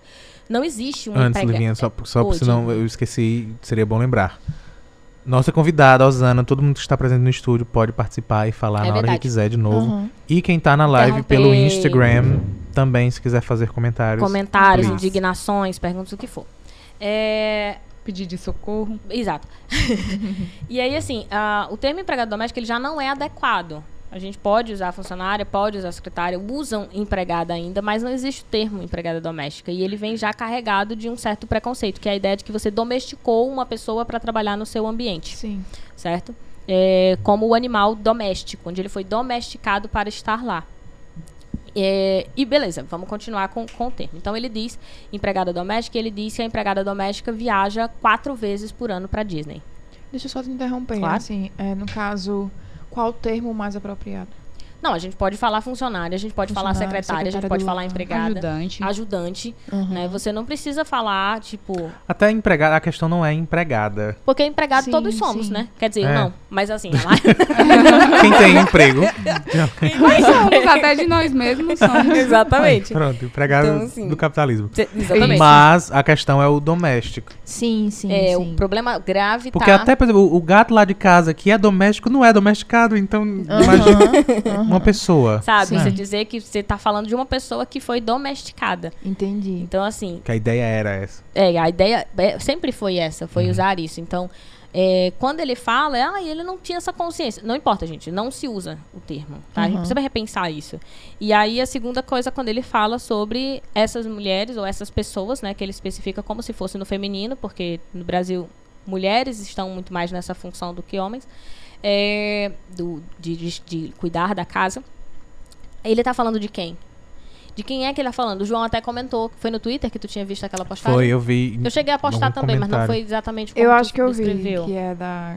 é De quem é que você- ele tá falando, De quem né? ele tá falando, né? Tipo, ele não tá falando. Quem é a empregada doméstica que viaja? Quem é a pessoa que viaja no Brasil? Primeiro. Pra Disney. Uhum. Porque eu não Começa vou quatro aí. vezes ao ano nem pro Juazeiro, que quem sabe é um ônibus só. Quem tem condição social de viajar quatro vezes por ano pra fora do país? Isso nunca foi a empregada, nunca foi. Nunca foi, sabe? Nunca foi a diarista. Então ele não tá falando dela. Quando ele fala dessa realidade, ele tá falando de quem? Ele tá falando da classe média. Ele tá falando da classe média, das pessoas que acham que são classe média alta, inclusive. Sabe? Então ele tá falando de, de você, que tem, sei lá, tem uma empresa e acha que é, é, classe dominante. Gente, por que, as por que a Disney, desculpa? Então, porque existe um fetiche também com os É. Estados Unidos. Ele poderia ter dito Miami. Quero o dólar também, dito- mas- É, mas aí quando ele... E também por- pelo fato de ser o dólar, né? Então, Uhum. existe um fetiche tanto com, com, com a Disney como, como com Miami co- com relação aos Estados Unidos. E aí ele usa a expressão, tipo, ai, vai quatro vezes pra Disneylândia passear, tá virando festa. Gente, era muito bom se a gente tivesse num país onde as pessoas tivessem a possibilidade de quatro vezes ao ano viajar para onde elas quisessem. Isso seria, inclusive, Exato. sensacional. Por que que isso é Por um que que isso problema? é um problema? A Rosângela que comentou é, tipo, empregadas domésticas nunca foram à Disney. A gente precisa lembrar que a Disney era a classe média. E quem votou no presidente em peso? A classe média. Uhum. Eles são as empregadas domésticas. É, as empregadas domésticas do, do ministro e do presidente. Porque é, ele não tá falando do Brasil, sabe? Quem, é, a pequena parcela da população brasileira pode viajar, tipo, quando muito uma vez, sei lá, na vida. Foi, eu assisti um podcast, escutei um podcast hoje que é cerca de 20%. Que vai interferir em cerca de 20%. E esse pessoal é justamente esse que tá falando. Não é, não é quem tá. Não é o, o trabalhador piso de chá, sabe? Não, É. não é a gente. Não é a gente. Não é a Uhum. gente. Não vai interferir diretamente na Uhum. gente. E acho que as pessoas que, que, é, que têm a possibilidade de fazer essa viagem não, não se veem como empregadas domésticas na Uhum. fala do, do. Guedes, entendeu? Não, exatamente. Não, não se vê como, tipo, ah, ele acha que, que foi um, um- um erro na fala. E não, ele tá falando de pessoas que podiam, que podem sair do país quando querem, que podem Aham. fazer a viagem quando querem, que fazem anualmente viagens para fora, sabe Deus com quanto dinheiro que você tem que, que gastar para isso, mas que você faz viagens constantemente para fora do país. Ele tá falando de você. Então, se ele, ele, ele, ele tá falando desta classe, e ele ainda tá falando com muito desdém desta classe. Aham. Porque no momento em que ele diz até a empregada doméstica está fazendo isso, por que, que ela não teria esse direito? Né? Numa condição, vamos supor que nós tivéssemos condições. Por que, que ela, que é um funcionário, qual é o problema do brasileiro em encontrar um, um funcionário seu ou um, su- um subordinado seu, né? Vamos supor, se você é supervisor de alguma empresa, qual é o problema de você encontrar nos mesmos lugares onde você anda? Por que, que eu não posso ir a um supermercado e eu encontrar no mesmo supermercado onde eu visito, onde eu, eu, eu compro as minhas coisas, encontrar a faxineira da escola no mesmo lugar fazendo as compras dela? Por que que para ir para um restaurante, qual é o problema de eu encontrar o cara que trabalha é, é, na portaria no mesmo restaurante que eu? No Brasil, não, isso não é aceitável. As pessoas não aceitam esse tipo de coisa, porque quer dizer que são parecidos. E eles não querem parecer. Por isso que eu falei no início do. do, do né, quando a gente estava indo para o intervalo, que é aquele espírito de Casa Grande Senzala que nunca saiu do povo brasileiro. De achar que, porque Fulano me presta um serviço, ele obrigatoriamente precisa ganhar menos do que eu, mas muito menos. Não importa se eu estou ganhando mais. Não importa se ele ganhou mais, mas eu também ganhei mais. Importa que eu ganhe muito mais do que ele, sabe? Então eu não, eu não tenho interesse que a classe, é, que as classes inferiores, né, que as classes mais baixas ascendam, ainda que isso signifique que eu também ascendi. Eu preciso ascender, mas aquela classe precisa estar lá embaixo. Eu preciso da diferença. Sabe? A diferença é muito necessária. E aí, por que, que a diferença é muito necessária? Porque o elemento de distinção na nossa sociedade, as pessoas acreditam que é o consumo. As pessoas verdadeiramente acreditam que quanto mais elas é, consumirem, mais elas são ricas. Isso não é verdade. O fato de você ter um poder de compra não significa que você está na classe superior. Porque essa imagem de eu sou classe média, mas eu consigo ir para Disney, eu tenho é, é, funcionários, mil funcionários dentro da minha casa, ou eu tenho uma empresa, é, faz com que as pessoas achem que porque eu consigo comprar um iPhone ou porque eu consigo ir para a Europa, significa eu sou diferente de você.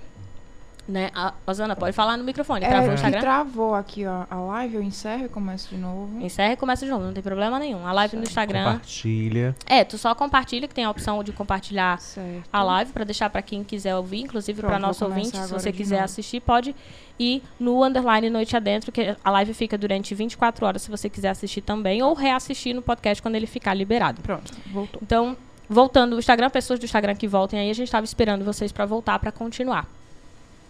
E aí, o que acontece? Quando você tem um, um- um ministro, porque o problema é, ele só espelha a fala da população brasileira. A grande maioria da população brasileira não se sente confortável nos mesmos ambientes onde estão os funcionários. Sabe? Os funcionários da sua própria empresa. Eles não querem encontrar, eles querem estar em outros ambientes. Porque o elemento de distinção, eles nós acreditamos, é o consumo. Então, se eu tenho um iPhone, eu sou diferente de você. Porque não tem mais um nome. Se a gente for lembrar na Idade Média, o que diferenciava uma pessoa da outra era o sobrenome da família. Então, se eu falava que o meu sobrenome, né, por exemplo, eu sempre uso esse sobrenome que não existe, eu criei de alguma maneira, nunca ouvi, que é Olivia Wittgenstein. Se eu me chamasse Lívia Wittgenstein, onde eu chegasse, eu podia estar maltrapilha como eu tivesse, mas se a minha família fosse uma família reconhecida, que o nome dela fosse de uma família nobre, né? É, que eu fosse descendente de família nobre, ainda que eu tivesse em situação assim de, de pobreza, de extrema, extrema pobreza, quando eu apresentasse o meu nome, as pessoas saberiam de onde eu vim. Ele fala por si só. É.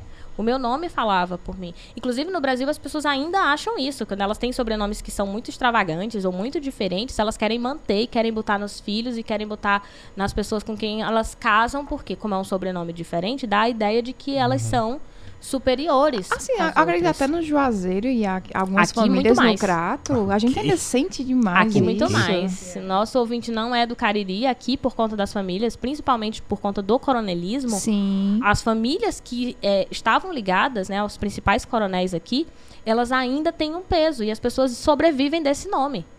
Não quer dizer que elas consigam consumir mais, não quer dizer que elas tenham mais é, poder financeiro, mas elas têm um poder político, porque o nome delas ainda fala. Um poder de status, É, né? é um poder de status. E o que as pessoas querem? As pessoas querem é, os privilégios, as pessoas querem ser reconhecidas, as pessoas querem os benefícios de uma sociedade. Na sociedade capitalista, o que traz esses benefícios, o que te traz essas facilidades, é você deter os meios de produção. Ou seja, você ser capaz de manipular e de dizer como é que as coisas funcionam. É tipo uma rede de televisão que consegue mexer. Não é o cara que tem uma empresa ou o cara que é médico, que tem muito isso. Os médicos, tem médico que acha que, meu Deus, e não é só médico, tô dando um exemplo. Né? Uhum. Médico que acha que é classe alta ou que é a classe dominante, por quê? Que é um porque deus. ganha muito dinheiro. E não é, porque na hora que ele tiver que passar 30 dias sem trabalhar, ele não vai ter dinheiro, sabe? Uhum. Ele não vai conseguir viver da renda dos outros, da produção da renda dos outros. Então existe uma falsa imagem de que essas pessoas são pessoas que têm muito dinheiro, por quê? Porque elas conseguem consumir. E aí elas acham que elas são diferentes. E isso tem a ver com o processo histórico. Nós saímos da Idade Média, nós não usamos mais o nome. É como se fosse uma validação de que você É uma pode validação aquilo. social. Porque no fim das Sim. contas, até como capitalistas, mas também hoje como usuários de rede social, não precisa ser, basta parecer. E- Basta Exato. aparecer, É, exatamente. você não tem e que acaba o esquecendo dinheiro, né? as questões, é, como Lívia estava falando, da, do médico, ele achar que ele- a prepotência, né? Uhum. E esquece de que para ele estar naquele lugar, ele precisa de todas aquelas pessoas que estão atrás. Sim, sim. Uhum. Ele, ele precisa da pessoa para limpar, porque sem um lugar limpo ele não trabalharia. Uhum, uhum. Ele precisa da pessoa para auxiliar, porque sem a pessoa para auxiliar ele não faria nada. É. Então assim ele esquece que ele precisa de um suporte enorme para ele estar Uhum. onde ele está. A gente volta pra fala do Guedes, que é, é, o desmerecimento Sim. das outras classes. E achar que ele está ali por sou assim e que não precisa de mais ninguém. Vocês Aham. que têm que, que, que me Que me seguir. É, isso, e, e, assim, a- exatamente. a- o reforço do discurso de uma meritocracia. Sabe? De que fulano está lá porque só ele conseguiu. E aí, quando eu me vejo sozinho onde eu consegui, eu não quero que os outros estejam, porque os outros não se esforçaram como eu me esforcei. Uhum. Só que o que eu não estou vendo, porque estou permeado de discursos meritocráticos, de que eu consegui, de que eu fiz tudo sozinho, é eu não cheguei ali sozinho. E na hora que eu estive ali, onde quer que eu esteja, para eu trabalhar, eu preciso de uma série de outras pessoas que façam esses outros trabalhos, sabe? Então, assim, o, na fala, no final da fala dele, quando ele diz assim, ai, ah, vão viajar para o Brasil, de relance a gente olha e diz assim, ele tá certo. Era isso. Ele tá querendo. Que queria disso. comentar desesperadamente, que tinha me incomodado tanto quanto, que eu acho que isso foi no pedido de desculpa, no desculpas. No, na, ele tentou passar a ideia de que o que ele quis dizer era não vão para fora, fiquem no Brasil, viajem uhum. pelo Brasil. Como mas se ele estivesse enaltecendo, né? O patriota é, que tá falando Mas tipo, justamente, justamente para essa pessoa que ele tá falando, que é que pode viajar para Disney, para essa pessoa, o Brasil sempre foi uma opção. Uhum. Acontece que para essa pessoa, por redes sociais, por status, o Brasil não, não é suficiente. O Brasil não dá é, like. Exatamente. Não é mais suficiente. Exatamente. Tem que ser a Disney, tem que ser a Europa. Sim, é muito esse discurso de ai, fiquem aqui pelo Brasil. É, lembra quando eu falei lá no começo que o, o, dono da empresa não quer ver o funcionário uhum. da portaria dentro do mesmo lugar? É a hora que ele diz: Ó, oh, tem tanto lugar aí para você ir, vá para sua festinha. Vá para aquela festa, sei lá, do, do, dos velhos. Aquele restaurante ali. O que, que você está vindo fazer aqui? Livre. O discurso é muito parecido. Tipo, o que, que vocês estão indo fazer na Disney? Uhum. Não vão para Disney, fica aí no Brasil. Ó, tem as praias aí do Nordeste. Porque, claramente, este governo não tem interesse no Nordeste. Não é uma coisa que é escondida. Foram eles que falaram. Então, você diz assim, vão lá pro Nordeste, vocês. Volta lá pro Nordeste, bando de empregado doméstico. E eu acho que, assim, voltando pro... A, indo mais pro miolo da questão, é... Fique aí que é o Sim. seu lugar é esse. Então é uhum. é isso. É e por acabou. isso que eu falei. É permeado de um preconceito de que a classe é mais, é, mais abastada, que tem muito mais dinheiro, não pode se misturar e não pode estar no mesmo ambiente daquele que lhe serve ou que presta um serviço. Porque não é tipo, não é servir não no é sentido servir. de de, de, de escravidão. É uhum. tipo aquela que está te prestando ali um, um, serviço. Um serviço te que ajudando, você precisa. Te auxiliando para chegar onde você quer chegar. Exatamente, porque se ela está em casa, cuidando da tua casa, ela só está cuidando da tua casa porque tu, tu não está cuidando da tua casa porque ela está lá sabe? Tu só tá trabalhando, tu só tá o dia inteiro ganhando um monte de dinheiro, tem três carros, porque tem alguém que tá cuidando do teu filho na outra cidade, porque tu não vai lá na outra cidade. Eu conheço vários casos aqui na região do Cariri, né, de pais que não moram nem nas cidades com os filhos, os filhos de 10 anos, 12 anos, que contratam uma pessoa para ser uma cuidadora. Cuidadora não, porque é a mãe, porque é, é, é, a pessoa que arruma a casa, é quem administra tudo, é o centro da vida dessa criança. Porque passou a cuidar do filho enquanto os pais estão lá trabalhando. Então, para você conseguir isso aí que você está conseguindo, amigo, você só tá porque tem uma mulher que na maioria das vezes é uma mulher, na maioria das vezes é uma mulher negra que está saindo da sua casa. Você certamente já ouviu esse discurso. Tá deixando o filho lá. Sabe? Tá deixando o filho dela lá. Tá deixando a casa dela lá de 5 horas da manhã para ir cuidar da tua casa, para que tu possa trabalhar, sabe? Então, é, essa ideia de, olha, fica aí. Fica aí porque tu não pode se misturar com a gente. Tipo, não tá certo. Isso aqui virou festa, virou bagunça agora, sabe? Que escravo agora anda dentro da casa, da casa grande, na hora que bem quer e que bem entende, manda como eu que tenho uma casa grande. É esse o discurso. Mudou apenas as palavras, mas a ideia, ela se mantém. De hum. um Brasil que acredita verdadeiramente que as pessoas não têm direito. Elas não têm direito a viajar, elas não têm direito a passear, elas não têm direito à dignidade, que é tipo, elas não podem ter um carro, elas não podem é, ter um bom acesso à saúde, porque, tipo, que fulana é essa? Como é que tu trabalha? Sei lá, tu é, é, é uma funcionária que tem que trabalhar 40 horas por dia e consegue comprar um carro. Que professora é essa que está viajando? Eu passei por isso, inclusive. Eu imagino. Sabe? Tipo, a professora está viajando rica. Eita, Levi rico. É, sabe? Quantas Ixi, viagens nossa. eu fiz dentro do Brasil, cara? Quantas viagens? E assim, quanto tempo eu levei para fazer uma viagem internacional? Eu tenho 32 anos. Meu amor, sabe? se eu quiser ir três vezes pra Disney, o que é que tem? Pois é. Qual se o problema a empregada nisso? doméstica quiser ir, por que não? Isso é ótimo. Nossa. Quem dera que ela tivesse tempo e condição sabe? Para ampliar o repertório cultural dela, para poder viajar, para poder conhecer gente, para poder conhecer coisas diferentes da vida dela, sabe? Para poder entender sobre direitos, aprender sobre é, ser mais tolerante. Porque a gente aprende muita coisa em viagem fora, né? Muita né? coisa, expande muito a cabeça. Precisa ser fora do país, tipo, só viagem.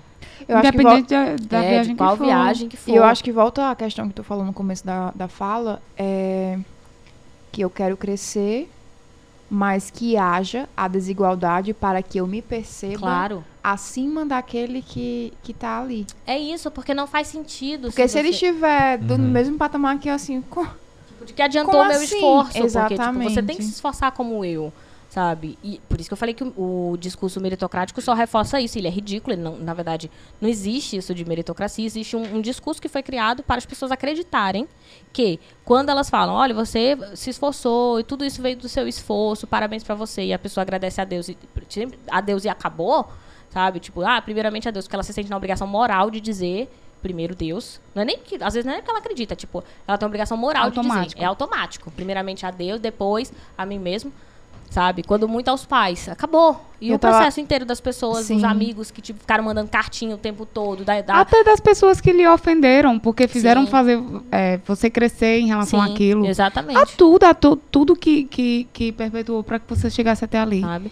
Aquela Então- empregada que tava lá na casa cuidando de você enquanto seu pai não podia cuidar de você, sabe? Lívia, eu acho que outro ponto interessante na fala dele é, já foi mencionado aqui, mas pensando como essa classe aqui ele direcionou que não é empregada. Que é a classe média. a classe Isso, média exatamente. Não se percebem assim. Não, assim, não foi pra Não, mim. aí a, a gente chega num outro conceito, que é a falta de consciência de classe. A falta da consciência de classe. A Fala que um classe eu sobre isso. pertenço, sabe? Tipo, Aham. eu, enquanto é, professora, ou enfim, eu, enquanto. Acho que, que, que- Eu acho que empregada, sim. Diarista, eu, porteiro, faxineiro, conseguem reconhecer a que classe pertencem. Aham. Porque estão bastante excluídos de uma série de coisas.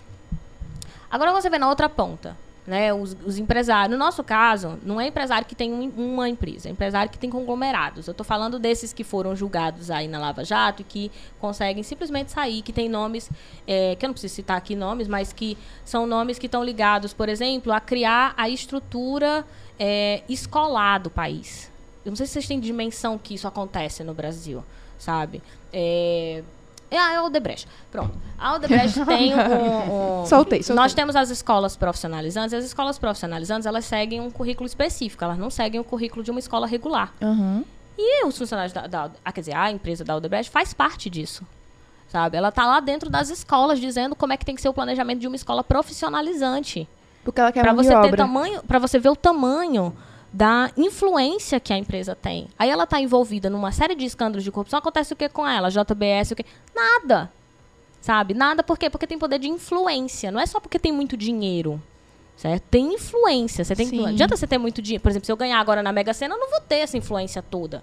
Sabe? É o poder mesmo. É, é um poder que não é só o poder financeiro. Sim. O poder político também é muito importante, né? Os contatos, as redes de contatos. Então, assim, e é um poder de influência sobre como as coisas vão acontecer, como a notícia vai ser dada, onde vai ser dada, que mão de obra vai ser criada, porque se você está lá podendo mexer no plano de ensino de uma escola, você está dizendo que, futura, que futuro esses adolescentes terão. Porque você está dizendo, olha, não pode dar esse tipo de disciplina, ou não pode preparar para o Enem, porque é uma escola profissionalizante. Escola profissionalizante não prepara para isso. O foco dela não é preparar para fazer um ensino superior. Por mais que tenha muitos alunos que É gerar mão passam, que são maravilhosos e tal. A proposta da escola profissionalizante não é essa. Né? É para a mão de obra. É pra mão de obra. Então você está determinando. Tem, aí a gente vai entrar num outro papo sobre vários tipos de educação que a gente pode falar depois. Mas assim, é, você está dizendo. É uma empresa que tem o poder de dizer, inclusive no ensino, como é que as coisas vão funcionar. Isso é ser classe dominante. Certo? Isso é ter poder de influência na sociedade. Não é você ter duas empresas, que aí é o problema da classe média. Que se acha a classe dominante. Exato. Porque como tem alguns privilégios, que não é aquele lá da Aham. faxineira, tipo, aquele privilégiozinho, um pouquinho de consumo, consegue ir pra Disney de vez em quando, consegue comprar um iPhone, aí acha, porque consome muito, acha que é classe dominante. Acha que tem algum poder. E aí, quando uma decisão como essa, né, quando uma reforma da Previdência, né, quando o ministro fala sobre os juros e tal, bate no Brasil, ele é um dos primeiros a ser afetado, ele não entende por quê. Ele não entende por quê, porque ele não sabe. Ele estava esperando que ele fosse o beneficiado. Exato. Sabe? Quando fala assim, ah, a classe de empresário brasileiro. Aí o cara tem, tipo, uma empresa, ou é dono do próprio negócio, ou sei lá, ele trabalha para ele mesmo. Ele acha que tá sendo. É o empresário, tipo o cara da JBS. E ele não é.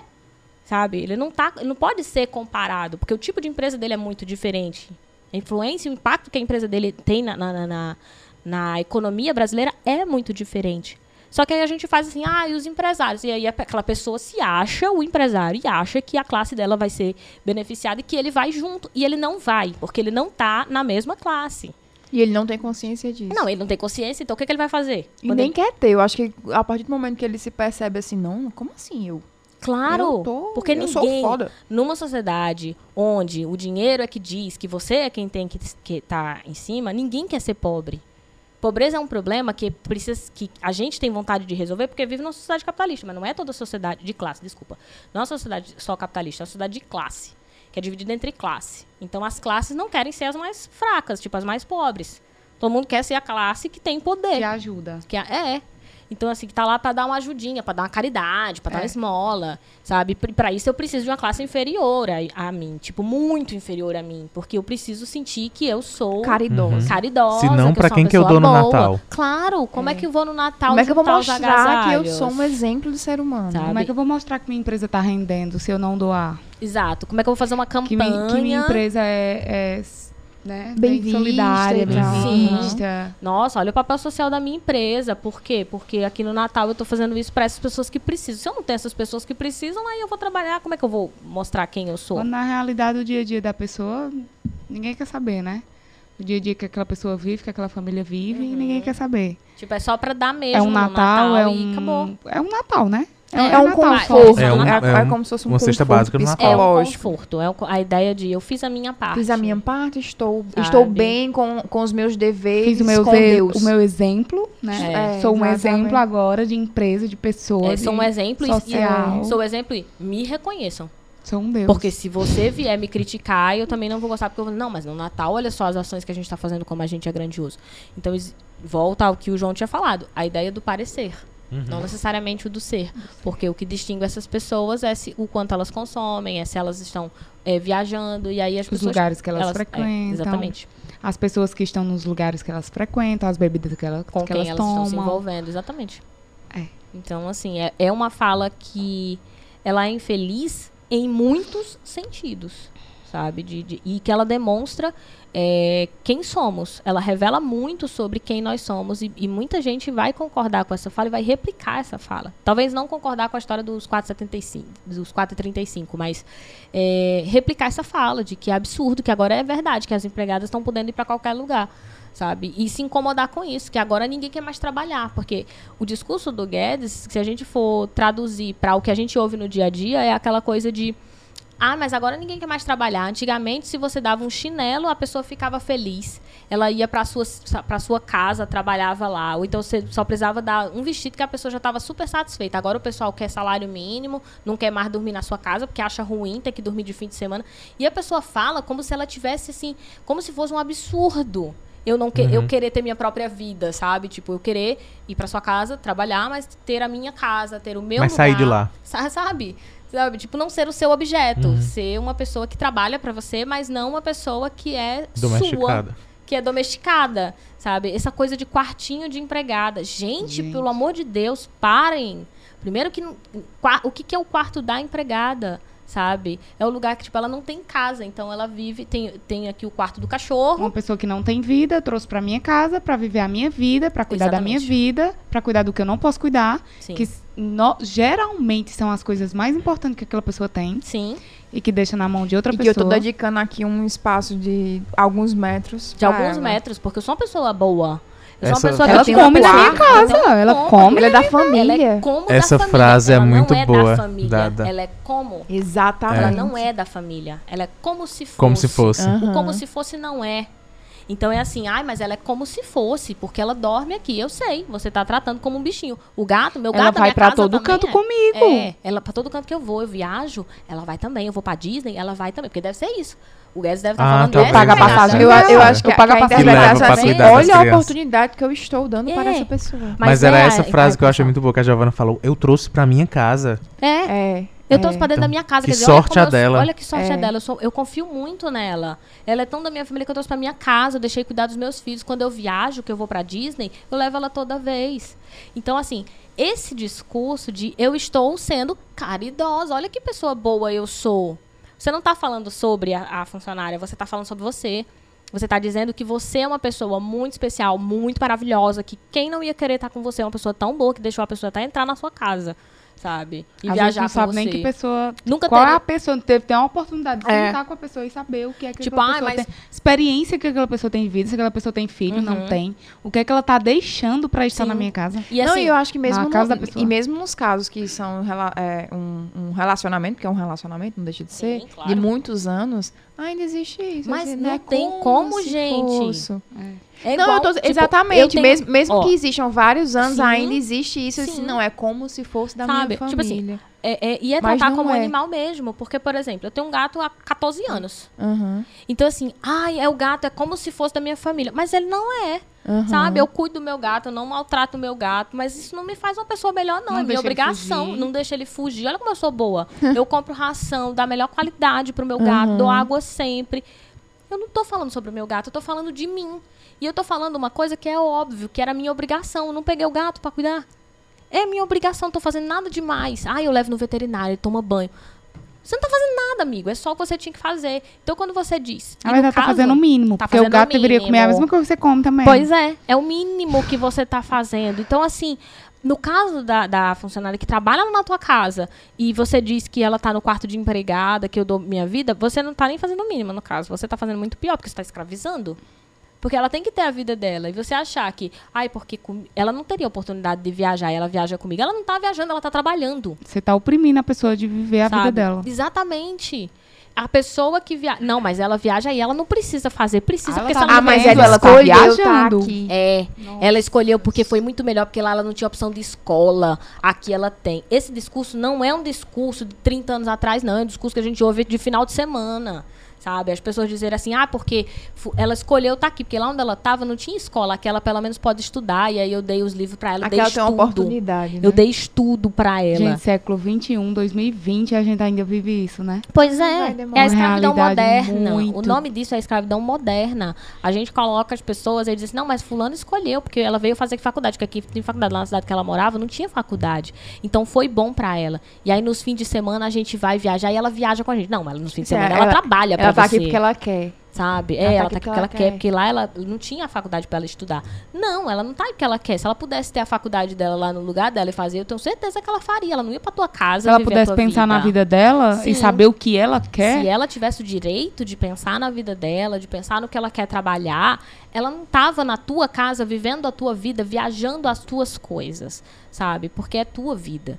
E ela, e ela não tá, no fundo, ela não tá vivendo a tua vida, ela tá trabalhando para que tu tenha a tua vida. Sabe? Tipo, quando ela viaja com você, ela tá trabalhando para que você tenha um descanso. Porque se você não precisasse dela lá, você não levava. Aham. Não, e se tem o filho e a família coloca na, o filho na escola, nossa. É, na mesma escola. Nossa. Sim, Ai, entendi, nossa, porque- Come, o filho come na mesma mesa dos meus filhos. Uhum. No- eu já escutei isso. viu? É, não, mas fulano, até- olha, Mas- come na mesma mesa dos meus filhos. né? Eles comem junto. É sério. Porque assim, mas qual é a diferença desse discurso para o que o Guedes falou? Exatamente. Tipo, ai, tá todo É mundo indo pra absurdo Disney. esse, Que, que, é que, que bagunça é essa? Resumindo assim, ai, nossa, somos todos iguais? É, sabe? Aí o que Giovana falou agora é o exemplo que eu tava dando. Tipo, eu não posso chegar no, num restaurante e encontrar a, a filha da minha funcionária lá, não. Porque, tipo, é absurdo. E se for, é, é da família. Porque fui eu que deixei. Ainda tem isso, eu tenho que deixar. É tipo, ah, não, mas come na minha mesa. Olha como eu sou boa, sabe? Elas, elas, eles se sentam juntos. É, é família. Mas sentam por quê? Porque tiveram oportunidade, porque trabalharam para isso, ou porque você autorizou. Enquanto as pessoas estão autorizando e têm controles, elas acham isso bom. No momento em que as pessoas que estão ali trabalhando para você têm a oportunidade de escolher, aí a galera se revolta. E foi o que o Guedes fez. Quando essas pessoas têm a oportunidade, minimamente, de poder viajar, ou de poder estudar, ou de fazer algo diferente, aí a classe que verdadeiramente é classe dominante se manifesta. E a classe média que acha que é classe dominante, vai lá e se manifesta também, e vai bater panela, e vai dizer que é assim, e que tá, tá tudo muito ruim. Por quê? Porque acha Porque querem viajar pra que precisa autorizar. Eu lembro daquele cartaz daquela criança lá. Ele, é, Eu quero tu viajar sabe, pra eu Disney. quero viajar pra Disney. Sim, sim, conta, Disney. sim, Na na época, época do Ai, golpe. Pois é. Então, assim, tipo, é, é a ideia de. Eu preciso autorizar. Enquanto eu não Será tô que ela autorizando, eu preciso. eu preciso autorizar, eu preciso é, dar a roupa pra você. Você precisa depender de mim. Você não pode ter liberdade de fazer o que você quer. Porque isso é eu um preciso problema. me sentir acima de você. E assim, o que a gente tá conversando não é também a- o, o não ter, né? Isso existe também. Isso pode existir de você é, ter uma pessoa para lhe ajudar em casa. Ninguém tá criticando isso. sim. É só a forma como as pessoas reagem Você a isso. enxerga essa Como relação, as né? pessoas enxergam Sim. essa relação. Exatamente, que é uma relação de trabalho. Não, ali não é uma relação familiar. Não, não é uma relação É uma familiar. relação de trabalho, a gente E não é uma respeitar. pessoa que é sua. Exatamente. Ela não é seu objeto. Você não tá comprando a Não, pessoa, você tá exatamente. comprando o serviço da pessoa. E aí, porque você está comprando o serviço, você tem mesmo que pagar um salário mínimo, no mínimo, é o mínimo. Mínimo. Você tem que ter CLT, não É, pode ficar a E a reclamando pessoa não que precisa não tem. Eu lembrei- dormir na sua casa, não, Não. tem que dormir na sua não casa. tem que dormir na sua Eu casa. lembrei isso não é desse, desse Ela dessa, não tá figurinha- dessa imagem que eu disso. salvei, que é uma mulher assim, ai, sinto que preciso de um objetivo, uma razão para viver. Aí o cachorro dela fala, começa assinando a carteira da moça que trabalha na tua casa, Lisângela. Mas é isso, tipo, Né? se você quer, quer fazer as coisas adequadamente, entenda que a pessoa que trabalha na sua casa é uma relação de trabalho. Isso. E ela não tá te pedindo nada demais. A pessoa que você vai contratar numa empresa, quando ela te pergunta o salário, ela não tá te pedindo nada demais. É parte do contrato. Quanto é que eu vou ganhar? Quantas horas eu vou trabalhar? Vou ter que fazer o quê? Ela não tá sendo arrogante, não é porque ela não quer o trabalho, é que para ela poder aceitar o trabalho é um acordo. Ela precisa saber o que ela vai passar para saber se compensa, se não compensa, se ela quanto ela vai se dedicar e se ela pode. Ela tem que ter a liberdade de poder escolher isso. E ainda tem a questão de quando ela, ela se, se revolta, se encontra nesse mundo e se revolta com isso, ela sai do lugar, ela coloca a pessoa na justiça e ela é a pessoa horrível. Que quer destruir minha vida, É. quer me colocar na justiça, Tantos anos quer que me... você ficou na minha empresa, tantos anos na minha casa, sua ingrata. Como você é ingrata. É. Sabe? Porque E- não vê não. isso como uma relação Não profissional. relação. Exatamente, é tipo uma caridade. Eu te dei um emprego, eu te dei Te um uma lugar, casa. Uhum. eu te dei uma vida, sabe? Então você tem que ser eternamente grato a mim, que sou uma pessoa muito caridosa, muito maravilhosa. Enfim. O, o Daniel Diz. Sampaio comentou: não acho isso uma escravidão moderna. Bem como acho que não podemos generalizar. Existem várias variáveis. É, só que as várias variáveis não são a generalização. A gente precisa pensar, de uma maneira geral, sobre a cultura. O que eu tô colocando aqui é, ah, você vai ter um caso de uma pessoa que paga uma CLT? Tem, com certeza tem. Tem gente que faz relação de trabalho? Tem. Não é a maioria. Não é a maioria, porque culturalmente no Brasil não é uma maioria. Então, obviamente, é aquela, volta aquela história que Uhum. todo programa a gente tem que Sempre. ficar explicando. Quando a gente fala de uma coisa, a gente não está falando só de você que está na sua casa e faz e paga as contas tudo direitinho. Se você, indivíduo, paga suas contas direitinho, não é de você que a gente está falando. Você está falando que o Brasil é corrupto, mas você paga seu imposto de renda e não fica sonegando imposto e não fica fazendo, não é de você que a gente está falando. Né? Mas a gente precisa generalizar, senão a gente não consegue falar nada. Senão a gente ninguém não cons- termina. Senão o programa. ninguém termina, inclusive. Inclusive, tá na hora. Mas, ah, ah, de novo, é bom isso aparecer, porque do programa a gente tem É. que lembrar. Todo programa. Apesar das brincadeiras, das tirações de onda, a gente xinga todo mundo, mas a gente tem um mínimo de respeito por você, ouvinte barra internauta, que está acompanhando. Então a gente espera que você tenha esse entendimento de nós não temos o tempo, nem o orçamento, É. nem a capacidade de falar caso por caso. A gente Uhum. vai ter que generalizar porque o nome disso é conteúdo, é, é comunicação. É. A gente não tem tempo de falar Não, e a caso por caso. ciência, né? Porque eu tô fazendo uma não- análise científica. Sim. Então, tipo, ci- a ciência vai ter que generalizar pra falar. E aí vai ter, assim, as exceções. Mas as exceções vão ter em tudo. A gente não precisa nem pontuar que vão ter as Exato. exceções. Claro que existe, em tudo, de verdade. Se você é uma exceção, maravilha, nesse Ótimo. caso, Exato. especificamente. Maravilha. Se aquela, a carapuça lhe serviu e você está magoado, talvez repense. Mas a gente não, de verdade, a gente não tem tempo nem pra falar isso que eu estou falando. Porque tá na já hora acabou, já. exatamente. Bom, é, dado isso, eu queria deixar o microfone aberto pra. Mais um abraço pra ele, por favor, se manifeste sempre. Sim, por favor. é, pra Ele Giovana. comentou outras coisas aqui. agradecer. Tá. Pra Giovana agradecer, porque, né, vamos precisar encerrar o programa e vamos dar a. A voz é você. voz a, Uhum. a. Gente, muito, muitíssimo obrigada por essa oportunidade. Foi lindo escutar vocês. Muito bom participar. Espero ser chamada mais vezes. Talvez eu perca meu carro. Obrigada. Né, hoje, mas- Espero ocupar, espero ocupar o lugar do meu amigo. Ah, você- Tá Olha, ela vendo? Ela nem- a pensa pessoa já alto. chega É, assim. já ia falar, né? Ela ela não pensa pensou alto. ocupar. Ela não Meu. pensa, não. Que é- Meu foco é ele. Eu até digo, tente. Vem pra Mas eu cima. espero que todos tenham ficado pelo menos com uma coisa, que é vamos viver até os 100.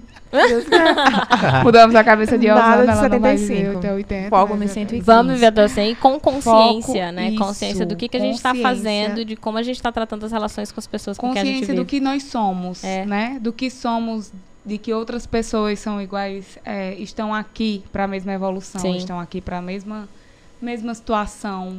Estamos no mesmo barco, entre aspas, né? Aham.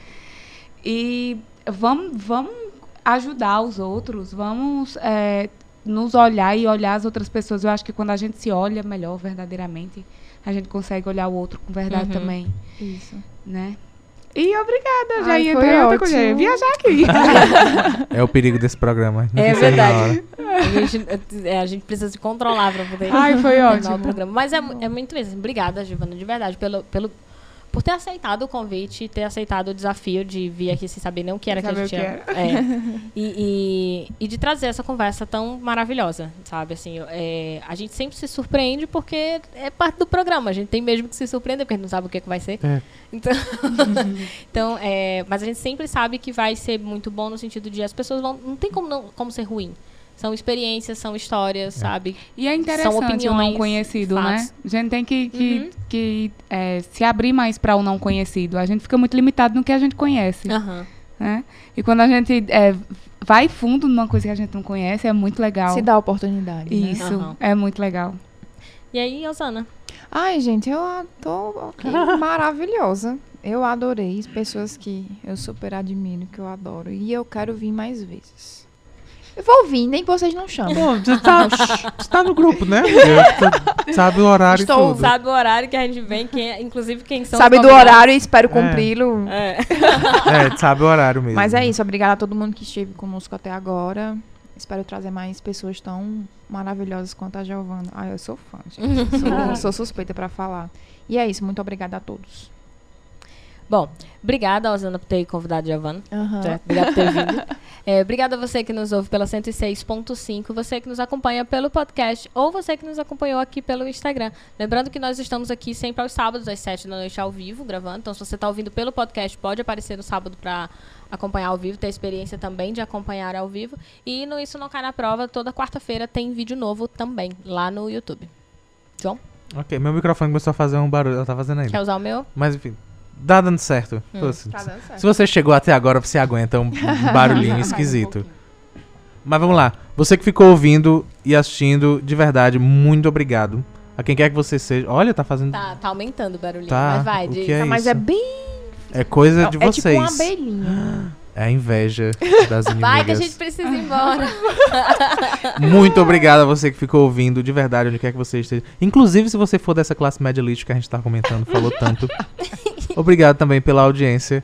Acompanhe a gente no arroba underline noite adentro pra você ver o que, é que a gente faz durante a semana e pra ver quem é que tá aqui próximo sábado. Meu Deus, João, é feriado, é feriado já? Já. Já, é feriado de é. carnaval. Meu Deus, João, é feriado, vocês vão estar aqui? Provavelmente, Yes. amigo, porque a gente não vai pra Disney. A gente fica. A gente tá por aqui. Muito obrigado, Giovanni. Desculpa qualquer coisa, o pessoal aqui é assim mesmo, viu? Não repara Sim. na bagunça. Valeu, Azana, valeu, Lívia. Valeu. E Valeu. valeu a todo mundo. Até a próxima. E isso é uma boa da gente lembrar. Se você tá ouvindo pelo podcast e quer ouvir ao vivo, a gente tá na internet, a rádio tá na internet. É você verdade. pode pesquisar pela Sons um Cariri que dá pra ouvir ao vivo. Uhum. Ou em- além do Instagram, no caso, né? Se você quiser só ouvir. De todo jeito, arroba underline noite adentro, você fica acompanhando a gente durante a semana também. Tchau, meu povo. Tchau, crianças. Tchau. Tchau. Até a valeu. próxima.